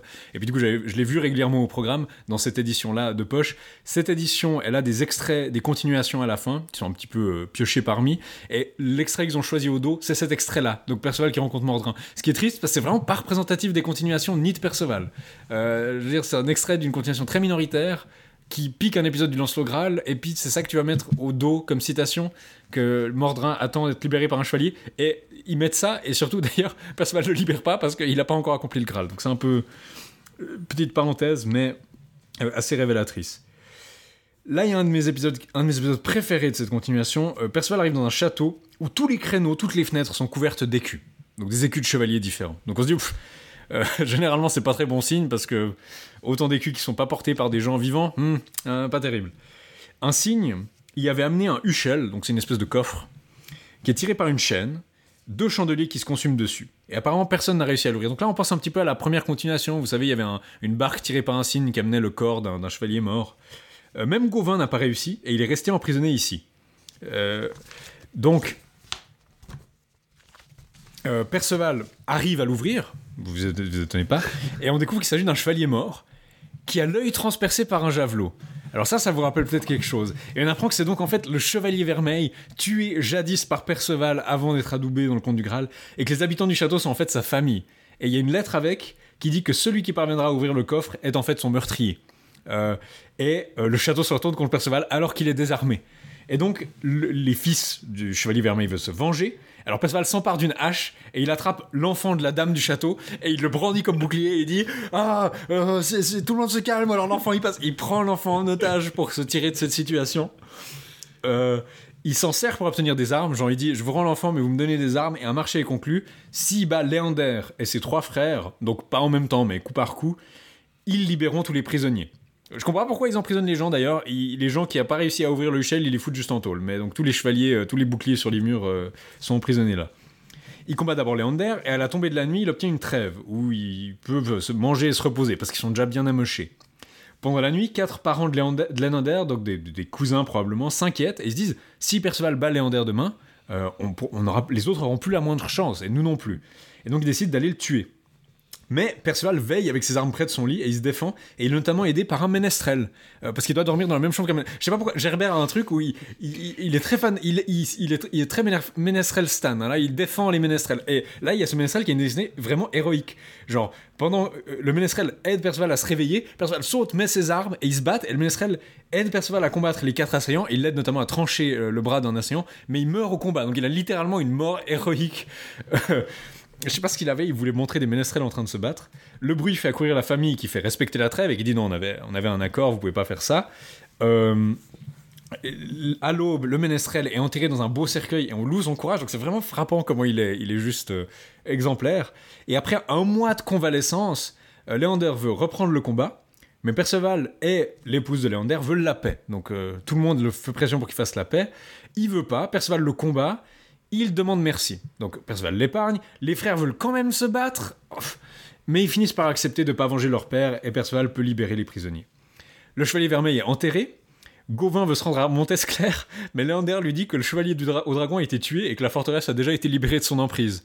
Et comme Perceval est poli, euh, bah, il, il, dit pas Ah, au fait, c'est moi qui ai fait ça déjà. C'est assez drôle. Genre, il y a ce côté où Gauvin avait one job, une mission, et il n'a pas pu la faire parce qu'il était enfermé ici et puis que c'est Perceval qui a tout fait. Tout le monde va reprendre la route. Euh, un carrefour, Perceval Gauvin part quand même pour Montesclair, même si euh, on lui a dit apparemment qu'il n'y avait plus de problème, peut-être qu'il veut s'en assurer. Et Perceval prend à droite une voie dont nul n'est jamais revenu. Donc de nouveau, on a un panneau qui dit euh, Montesclair, et puis de l'autre côté, genre, tout le monde est mort en allant par là. Là, il y a un épisode, on va essayer de finir vite, un épisode de La Dame à la Tente qui reprend beaucoup ce qu'il y avait dans la première continuation avec la famille de Lys, qui est assez intéressant parce qu'on vous l'a dit, tout est très chaste dans, cette, dans ce moment. Euh, jusqu'à ce moment où là on a Gauvin qui va basiquement en fait qui va violer une dame qui voulait le tuer à la base puis la dame finalement ça n'a pas l'air de plus la gêner que ça et puis euh, elle euh, elle va finalement s'en amouracher de Gauvin et vouloir le garder comme partenaire amoureux malgré le fait que toute sa famille veut le tuer dans la première continuation, la famille de Lys, on avait une première version où Gauvin couchait avec la dame, puis toute la famille voulait le buter, puis après ça crée une vengeance en multiples couches. Mais Gauvin était très consentante et c'était une admiratrice de Gauvin. Et puis dans une autre version de l'histoire, Gauvin plus tard racontait l'histoire et il disait ah en fait euh, je l'ai violé. Pourquoi? Puis on avait discuté pourquoi. il y avait cette histoire de discrépance entre ce qu'il disait et ce qu'est le, narratif. Euh, Probablement justement la famille veut déjà, veut déjà, le buter donc le fait de dire que c'est lui qui l'a violé ça permet de faire que la fille soit pas blâmée puis que la famille ne se venge pas sur la fille. Donc c'est de dire en fait elle s'est juste fait violer par moi donc c'est que moi le coupable. Probablement. Là par contre il y a quelque chose qui est probablement une parodie des codes courtois. Euh, donc euh, la dame lui dit Tu peux être hébergé dans cette tente, mais où elle a des jeunes cousins qui, dorment aussi, mais tu devras euh, être contre moi qui suis toute nue toute la nuit, un peu, un peu chevalier à l'épée, tu sais, et tu dois résister toute la nuit. Et si tu résistes, à l'aube, tu pourras avoir toutes mes faveurs, donc vraiment coucher avec moi. C'est un motif assez courant de la poésie troubadouresque. Gauvin se met dans le lit la nuit venue, il fait le signe de croix, et en faisant le signe de croix, à droite, bim, il touche un truc pointu et il y a un couteau dans le lit. Et il trouve un couteau caché en faisant le signe de croix. Un signe de croix très enthousiaste. Hein. Et puis il touche Puis il se rend compte qu'elle veut le tuer. Parce qu'en fait, c'est la sœur d'un chevalier que Gauvin avait tué, puis elle voulait euh, se venger. Lorsque la dame le joint au lit, elle ne peut pas le tuer parce qu'elle elle cherche le couteau dans le lit, mais elle ne le trouve pas.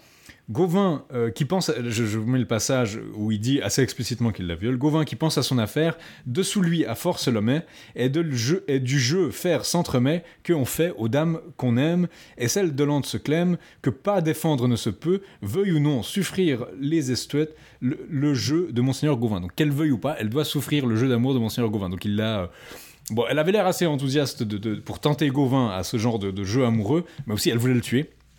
Donc la dame se lamente d'avoir échoué parce qu'elle est en train de se, faire maintenir par Gauvin. Elle le menace en vain. Deux cousins débarquent, Gauvin en tue un avec le couteau, et le second, très blessé, s'enfuit. La demoiselle fait la paix avec Gauvin, elle lui promet la paix, elle le soigne, et puis Gauvin l'embrasse avec fougue. Donc là, ils ont une relation pas démarrée sur les meilleurs termes, mais apparemment, elle, elle a quand même envie de, de Gauvin comme partenaire amoureux. Le cousin rencontre des frères de la dame qui apprennent qu'elle a déjà été déshonorée. Donc finalement, le viol, ça les intéresse pas tant que ça, mais voilà, elle a été déflorée et dépucelée, c'est pas bien. Et ils jurent de se venger. Quand ils la trouvent, elle leur jure que Gauvin l'épousera et qu'il servira trois ans outre-mer pour s'amender quant au frère tué. Donc il y a l'idée qu'il s'exilera ou qu'il fera pénitence ou quelque chose pour s'amender pour, pour, le cousin qui l'a tué. Mais il se jette dans la bataille. Gauvin poignarde, plante le cœur du premier et l'autre s'enfuit. Il y a 20 chevaliers qui débarquent en renfort. Gauvin en tue quelques-uns, mais il doit quand même fuir dans la forêt. La demoiselle est ramenée chez elle à Lirouse-Montaigne, mais elle se lamente de plus être avec Gauvin, donc apparemment elle est amoureuse de lui. De son côté, Gauvin arrive à une forteresse en hauteur où il cherche l'hospitalité. Il est accueilli, puis on lui fait Tiens, un chevalier errant, tu pourrais nous raconter tes derniers exploits. Mais comme sa dernière aventure est très peu flatteuse, Gauvin est conscient que ce qu'il a fait était pas bien. Il comprend que il a violé une dame et puis il a commencé à tuer sa famille, c'est pas terrible. Il veut pas la raconter. Mais on, on- insiste et puis il le fait. Et quand il le fait, le seigneur du lieu s'évanouit parce qu'en fait, c'est la famille de la demoiselle, c'est le château de la famille de la demoiselle. Euh, et de- des neveux. Il comprend qu'il a tué ses neveux et abusé de sa fille. Il dit notamment, Ah, tu, as dépucelé ma Genre, Gauvin dit, oh, Gauvin utilise en fait, c'est assez marrant parce que, marrant, probablement que c'est le but, Gauvin utilise les métaphores courtoises, genre, j'ai fait le jeu de machin, nous avons été. Il utilise des euphémismes, et puis le père dit, mais vous avez dépucelé ma fille, et puis Gauvin est un peu décontenancé. Ce, seigneur s'appelle Urpin, il se jette sur Gauvin, euh, sabre au clair, genre, il dégaine son épée, ce qui est quand même une rupture d'hospitalité assez flagrante. Et c'est à ce moment-là que euh, les survivants et sa fille arrivent. Et sa fille s'interpose, et elle dit qu'elle en fera son prisonnier avant de le traîner par les cheveux dans sa chambre pour une nuit d'amour. Donc là, il y a aussi probablement une moquerie des codes courtois, justement, genre je suis le prisonnier de la dame, elle est ma maîtresse, etc. Donc là, elle dit je vais en faire prisonnier, puis elle l'attrape par les cheveux, elle le traîne euh, dans la chambre. À l'aube, Urpin veut venir tuer Gauvin avec une hache. Manessi a un truc pour les haches d'ailleurs. Euh, la dame dit à Gauvin de simuler une prise d'otage, donc il prend moi en otage. Il adore les prises d'otage aussi. Il adore, il adore les haches et les prises d'otage. La dame lui dit fais, fais comme si tu, me- tu me menaçais comme ça. Et la femme d'Urpin s'interpose en plus et elle dit que si euh, sa fille en meurt sous ça, elle va se suicider. Donc Urpin dit bon, tout le monde se calme, on va avoir un duel contre Gauvin, vous y attendiez. Euh, à la lance puis à l'épée très violemment jusqu'à ce qu'Urpin soit à terre et il refuse de demander grâce. Et quand sa fille, d'ailleurs sa fille s'appelle Boési- Boésine, Boésine, Voisine, oui. euh, Boisine. Elle arrive, Gauvin lui remet le blessé en gage d'amour. Et euh, elle lui dit, ben, prends ton père et puis rentre. Et on les reverra plus du tout de la continuation. Donc toute cette aventure-là, est-ce que Gauvin va l'épouser ou pas? Est-ce que ça va être comme avec la famille de Lys où il a un enfant de cette union Et puis voilà, on sait pas. Gauvin arrive à l'ermitage de la demoiselle du drap en verre, donc elle traînait son, amant mort qui, avait, qui était gravement brûlé par le chevalier au dragon. Et il apprend que Perceval a définitivement libéré le château de Montesclair. Donc il l'a déjà appris. Dans ces continuations, des fois, il y a des espèces de répétitions. On est là, c'est bon, on a déjà transmis cette information. Mais là, il est un peu dépité parce qu'il apprend que oui, Perceval a déjà libéré le château de Montesclair et c'est vraiment plus la peine d'y aller. Euh, c'est intéressant parce que la première fois qu'on lui a dit que le chevalier dragon avait été tué, il y va quand même. Mais quand il apprend que Perceval l'a fait, eh ben maintenant il a appris qu'il n'était pas du tout le meilleur chevalier de cette continuation. Puis il se dit, bon, bah, c'est même pas la peine. Euh, D'ailleurs, il croise la cour d'Arthur qui essayait d'aller à Montesclair aussi pour résoudre le problème. Et puis il croise Gauvin, puis Gauvin leur dit non, Perceval l'a déjà fait. Ah, donc tout le monde est soulagé et ils se disent bah, on, peut, on peut aller à Lincoln pour voir le couronnement des hauts barons. On arrive aux dernières aventures de Perceval. Euh, Perceval fait pénitence chez un ermite qui est reclus depuis plus de 100 ans, donc il a commencé à être un ermite très tôt, ou bien il est très, très, euh, Très vieux. très numénoréen comme ça. Euh, toutes les terres et les maisons sont détruites alentour. Il sait pas vraiment pourquoi.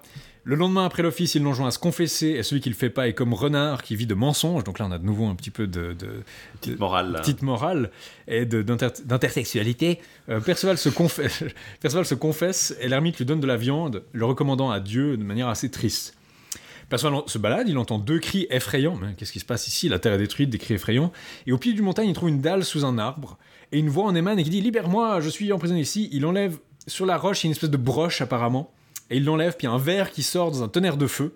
et le verre se change en un monstre qui a un- une tête d'homme mais un corps de serpent, donc assez flippant comme ça, un petit peu John Ginito, euh, mais qui dit être un ange déchu dont les terres sont dévastées, et qui fut enfermé ici par Merlin pour qu'il ne détourne pas l'élu du Graal de sa destinée.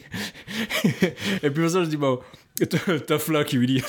Euh, il, il lui dit qu'il ne peut pas continuer. En fait, et il lui dit, ah d'ailleurs, tu ne peux pas continuer dans cette voie parce qu'il n'y a pas de nourriture dans cette terre dévastée.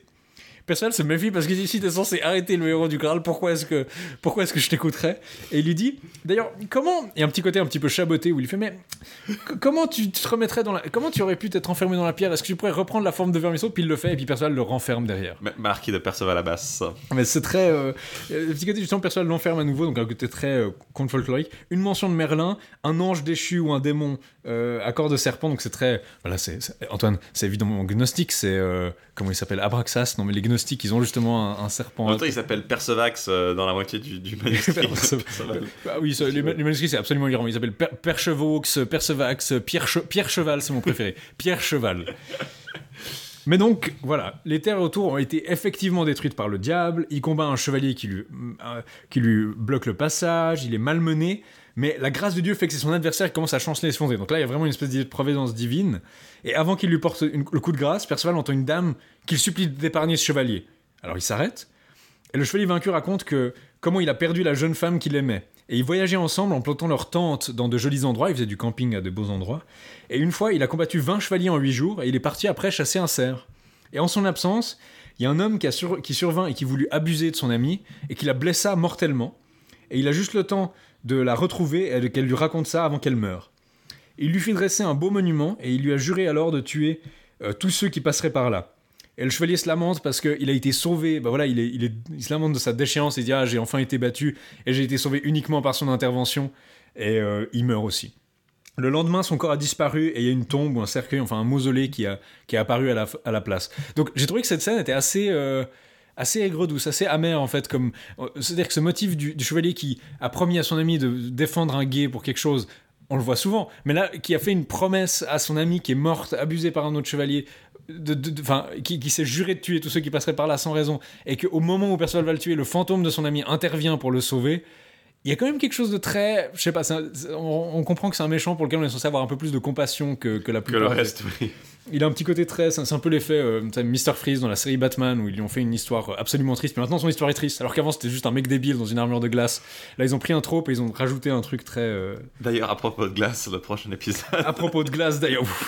Effectivement, J'ai pas, fait- pas fait gaffe, mais mon subconscient il veillait. Il venge une femme qui s'appelle Dionys qui, est je- qui a été jetée nue dans une fontaine glacée, gelée par son mari jaloux, car elle avait vanté les exploits de Perceval. Elle était là, Perceval, sacré bonhomme, son mari était là, hein, jeté dans une fontaine.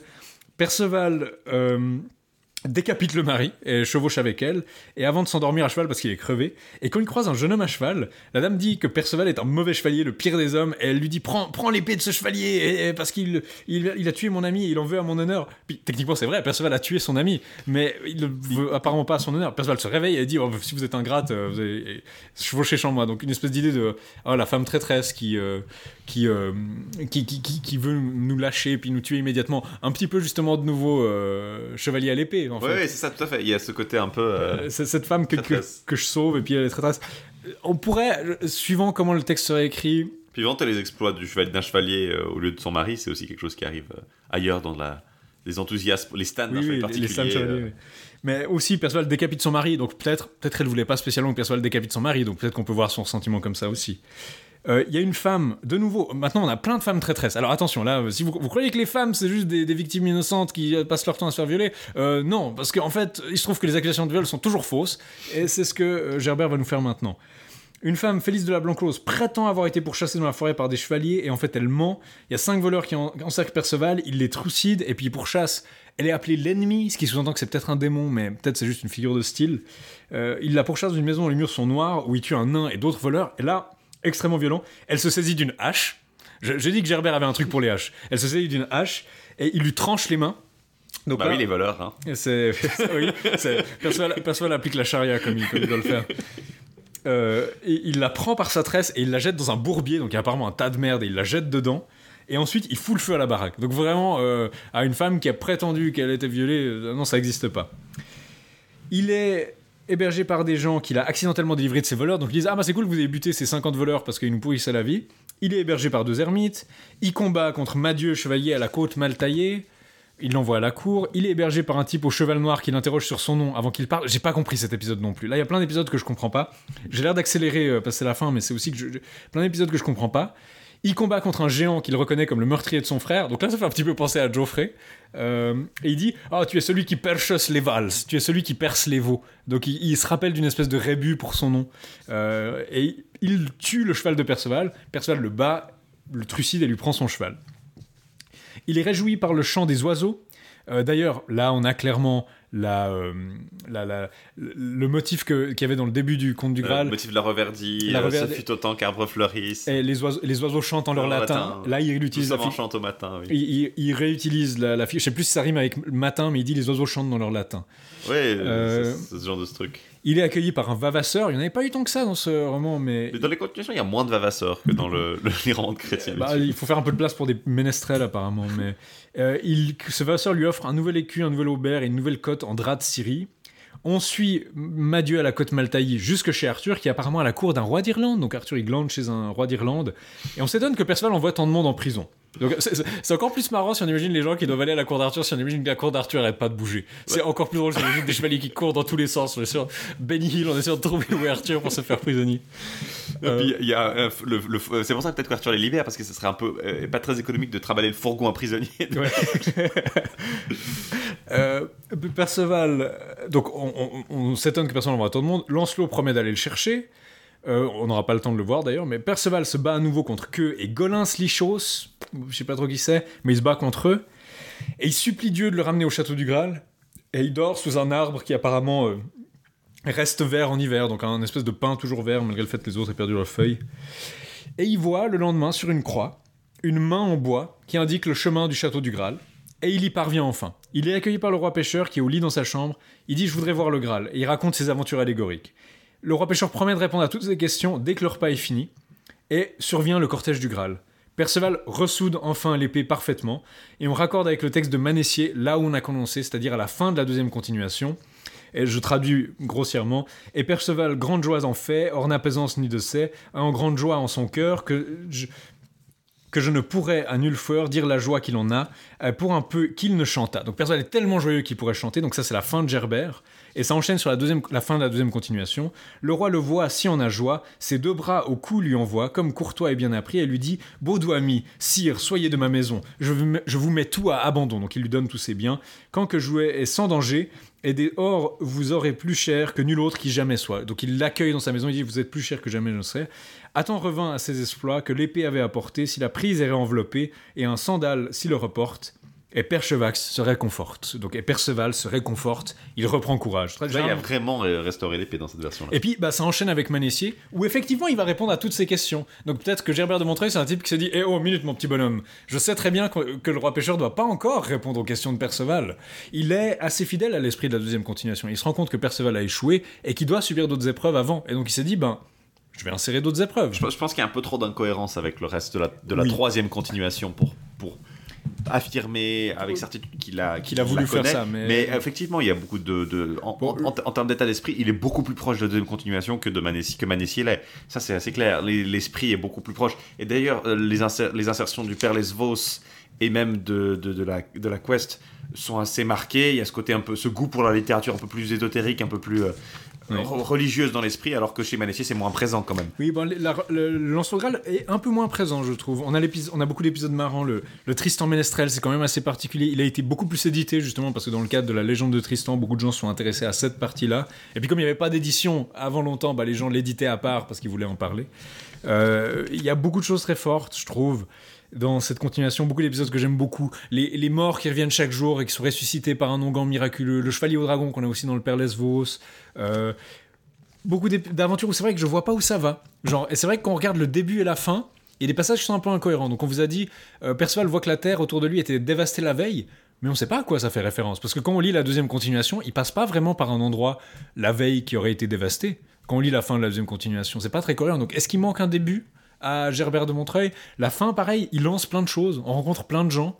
Il y a un type avec un cheval qui l'héberge, qui lui demande ses aventures. J'ai pas compris ce que c'était le but là derrière. Et Lancelot qui dit qu'il va aller le chercher. Enfin, il y a plein de fils qui sont restés pendants. Mais ça reste quand même une continuation que je trouve très intéressante. Euh, je dirais juste une chose, c'est que Manessier disait que justement, euh, il concluait par, euh, par la manière dont tant d'autres concluaient l'histoire de Perceval en disant que celui qui a accompli, voilà Perceval qui acheva les aventures du Saint Graal. Puis c'est la fin de, de, l'histoire. Il a achevé les aventures du Saint Graal. Mais je dirais en fait, ce qui est vraiment significatif pour moi de cette littérature, c'est ce que a fait Gerbert en concluant sur Et Perceval se réconforte, et Perceval reprend courage. Parce que c'est ça que j'ai trouvé vraiment fort avec la fin de la deuxième continuation, c'est que, ah, Perceval a à peu près euh, réconcilié l'épée, mais il n'a pas réussi. Il est plus proche de sa quête, mais il n'a pas encore complètement fini. Et il reprend courage, mais la quête continue. Et puis pour moi, c'est ça vraiment la marque des continuations, en fait. C'est l'idée de, ouais, Perceval l'idée de Perceval qui ne perd pas courage malgré le fait qu'il a une quête qui est extrêmement difficile et ingrate. Et c'est quelque chose qu'on trouve. C'est quelque chose qui a beaucoup transpiré dans la façon dont on représente la quête du Graal. hein. La quête du Graal, c'est ce truc impossible que personne n'arrive.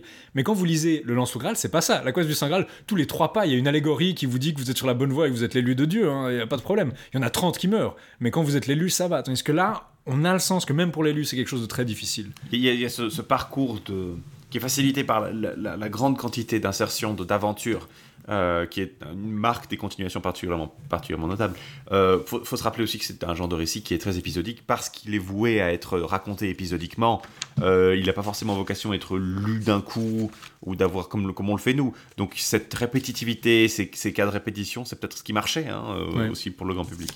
Donc il y a ce côté un peu là comme ça qui est euh, un peu fourre-tout quelque part, qu'on retrouve peut-être moins dans les... Ironiquement, les, les récits en prose comme la Queste euh, font moins fourre-tout parce qu'il peut avoir un symbolisme plus... euh, peut-être plus cohérent et plus ordonné, même Ouais. s'il y a beaucoup d'insertions.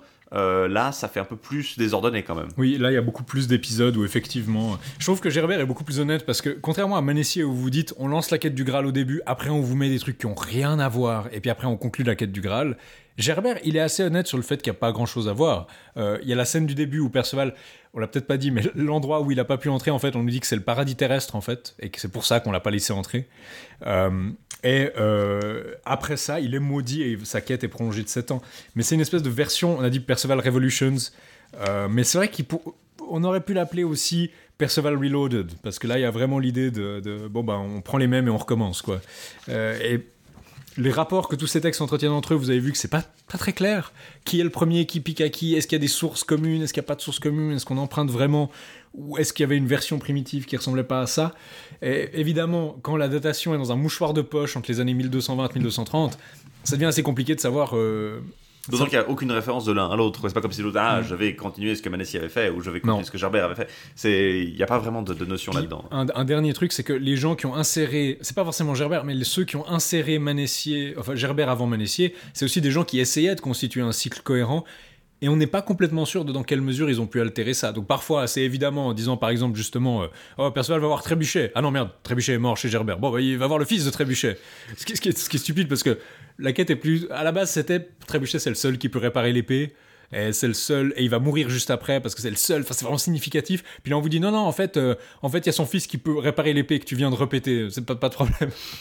Oui, c'est ça, il y a ce côté un peu bizarre de, de Je sais pas lié si- à la, à la Est-ce mise que- en place des Est-ce textes. que le fils meurt aussi immédiatement après je sais pas, ça- je l'ai pas lu moi cette version-là, mais Ah. euh, C'est- vrai que j'ai pas regardé dans le- parce que ça a été corrigé forcément dans les éditions vu que c'est- dans l'édition de Manissier ça a été corrigé mais ce serait drôle que, que, le fils remeure immédiatement que Perceval continue à péter son épée et à venir déci- décimer une génération après l'autre de cette famille de forgerons il y a ce côté un peu. euh, Franchement, la répétition, les, motifs qui reviennent euh, Manessier et Jabba sont quand même assez présents. Il y a des événements qui, sont repris quasiment euh, texto dans les deux. Donc euh, il y a ce- cette succession, cette itération qui fait que finalement, ils avaient peut-être au fond les mêmes idées et les mêmes intérêts euh, sur certains points qui les poussent à, à mettre cette espèce de, de micmac bizarre. C'est marrant parce qu'à quel point ils occupent les deux un terrain très similaire alors que la première et la deuxième continuation étaient vraiment euh, des embranchements totalement différents. Quoi. non et puis aussi une chose qu'on a peut-être pas souligné c'est qu'ils essayent aussi de justement la première continuation c'était beaucoup d'aventures de Gauvin la deuxième continuation c'était beaucoup des aventures de Perceval ces deux continuations essayent de conclure les deux Mhm. Genre, on donne des aventures à Perceval. euh, L'aventure de Gauvin avec Silimac, on veut la conclure. Parce qu'elle avait un lien vague avec le Graal, donc il faut peut-être qu'on explique ce qu'il en était. Euh, pas de manière très satisfaisante. Finalement, c'était que. Ok, bam. C'est clair que tous les gens qui ont mis la main à ça avaient des idées très différentes sur qu'est-ce que l'épée brisée, le Graal, la lance, le, le roi pêcheur, qu'est-ce que c'est le sens de l'histoire. Mais ils essayaient de nous donner une, euh, leur version, et puis euh, c'était une manière particulière qui va cesser d'exister après ça. C'est une tentative de sauver cette forme de, de roman à la chrétien, alors que la prose est en train de tout bouffer, quoi. Bon, c'est aussi intéressant, euh, comme tu l'as dit, hein, c'est des œuvres beaucoup plus tardives, et vu qu'on n'a pas d'autres attestations que les œuvres, surtout pour Gerbert, qui, est, qui qu'indépendamment, euh, qui n'existent pas indépendamment de Manessier, euh, très difficile de savoir effectivement à quoi ça ressemble à la base. Donc, difficile de faire des conjectures, mais euh, ça reste un- une lecture assez fascinante pour ces, interactions avec d'autres textes arthuriens. Peut-être encore plus que Manessier, je trouve. Mm. Notamment les allusions au Père Lesvos, qui sont, les, les, les idées de- du Père Lesvos qui sont fantastiques. C'est vrai. Je- je- pour conclure, je vous recommanderais juste un peu de. Pour aller plus loin, nous avons notre script où on a fait un résumé. Des fois, on abandonne le script un peu au milieu parce qu'on est un peu pris par nos lectures et le reste de notre vie, et donc le, le document est un peu maigre. Là, j'ai essayé de faire un résumé assez complet des deux, donc si vous voulez juste lire de quoi il retourne, méfiez-vous des résumés toujours, parce que même quand un résumé est fiable, ça peut vous donner une très mauvaise impression de ce qui se passe vraiment. Mais euh, si vous le voulez, vous l'avez dans le document annexe en lien euh, dans la description et compagnie. Je vous conseille aussi le livre de Mathilda Thomarine Bruckner, Chrétien Continued, si vous lisez l'anglais. C'est une collection d'essais sur Chrétien de Troyes, les continuations, qu'est-ce qui change. On n'a pas pu vraiment entrer en détail là-dedans, mais justement, beaucoup de changements d'une continuation à l'autre. Puis elle, elle s'intéresse à ce genre de motifs, genre justement la scène de Gauvin qui viole une dame, elle a un chapitre là-dessus qui est assez intéressant. Et je conseille aussi un article de Hélène Bouget, qui est assez lyrique, c'est un de ces articles qui est très euh, intertextualité, euh, en fait, euh, ceci est une métaphore pour ça, pas très convaincant, mais un bon article sur l'épée brisée, métaphore et clé de l'énigme dans les continuations de Perceval, où elle parle justement de ce motif de l'épée brisée, quel rapport avec l'épée de Perceval qui va se briser, quel rapport dans les différentes... C'est un article que vous pouvez lire en ligne, et je vous le conseille parce qu'il souligne un petit peu justement le... sac de nœuds de, des continuations en fait qui peut être assez intéressant. Voilà, Ben, on, a, on arrivait finalement à mettre un terme à ce, à ce sac de en tout cas de notre côté. Oui, Euh, on, aurait pu faire deux épisodes, mais bon, après, c'est Ils peut-être lisent in- en, ils se lisent en relation comme c'est intéressant de les voir en relation. C'est intéressant de les avoir dos à dos. Gerbert d'ailleurs, Ouais. qui, est, qui est difficile, dont il est difficile de comprendre l'histoire sans comprendre celle de Manessier. Déjà que c'est difficile de le lire, donc. euh, déjà ça aussi. Euh, tout ça pour vous dire merci de nous avoir écoutés encore une fois. hein. N'oubliez pas d'écouter nos anciens épisodes. On, on a parlé de Geoffrey la, la- la fois passée. On a notre épisode spécial sur Excalibur de John Bourman en public à l'école multimédia à Paris euh, de début février. On vous retrouve dans un mois pour vous parler de, de quoi on parle le mois prochain. du, normalement, du bel inconnu de Renaud de Beaujeu, Alors, ce sera peut-être un peu plus court que les, les continuations de Perceval. peut-être. Euh, et le bel inconnu, euh, ça va, on va entrer dans un nouveau territoire puisqu'on va s'intéresser à la descendance de Gauvin. Qu'on avait déjà un Euh, petit peu vu dans l'au- l'autre On avait déjà dans notre mais- continuation, mais c'est la première fois. On, on arrive vers une. euh, c'est quelque chose qui n'existe pour l'instant qu'avec Galad. C'est vraiment euh, la nouvelle génération de, Euh, de, hum, de chevaliers arthuriens. Into the Perseverance. Into the Perseverance. Sur ce, eh bien, à la prochaine fois. Et n'oubliez pas, La quête continue.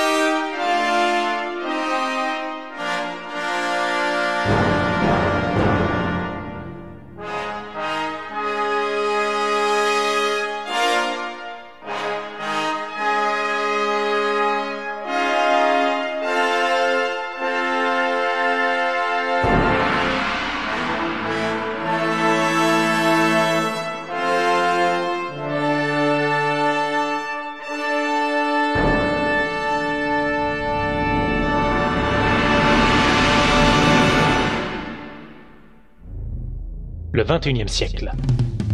C'est parce que Mark et William avaient eu l'idée de développer des jeux ensemble que les dieux imaginèrent cette terrible vengeance.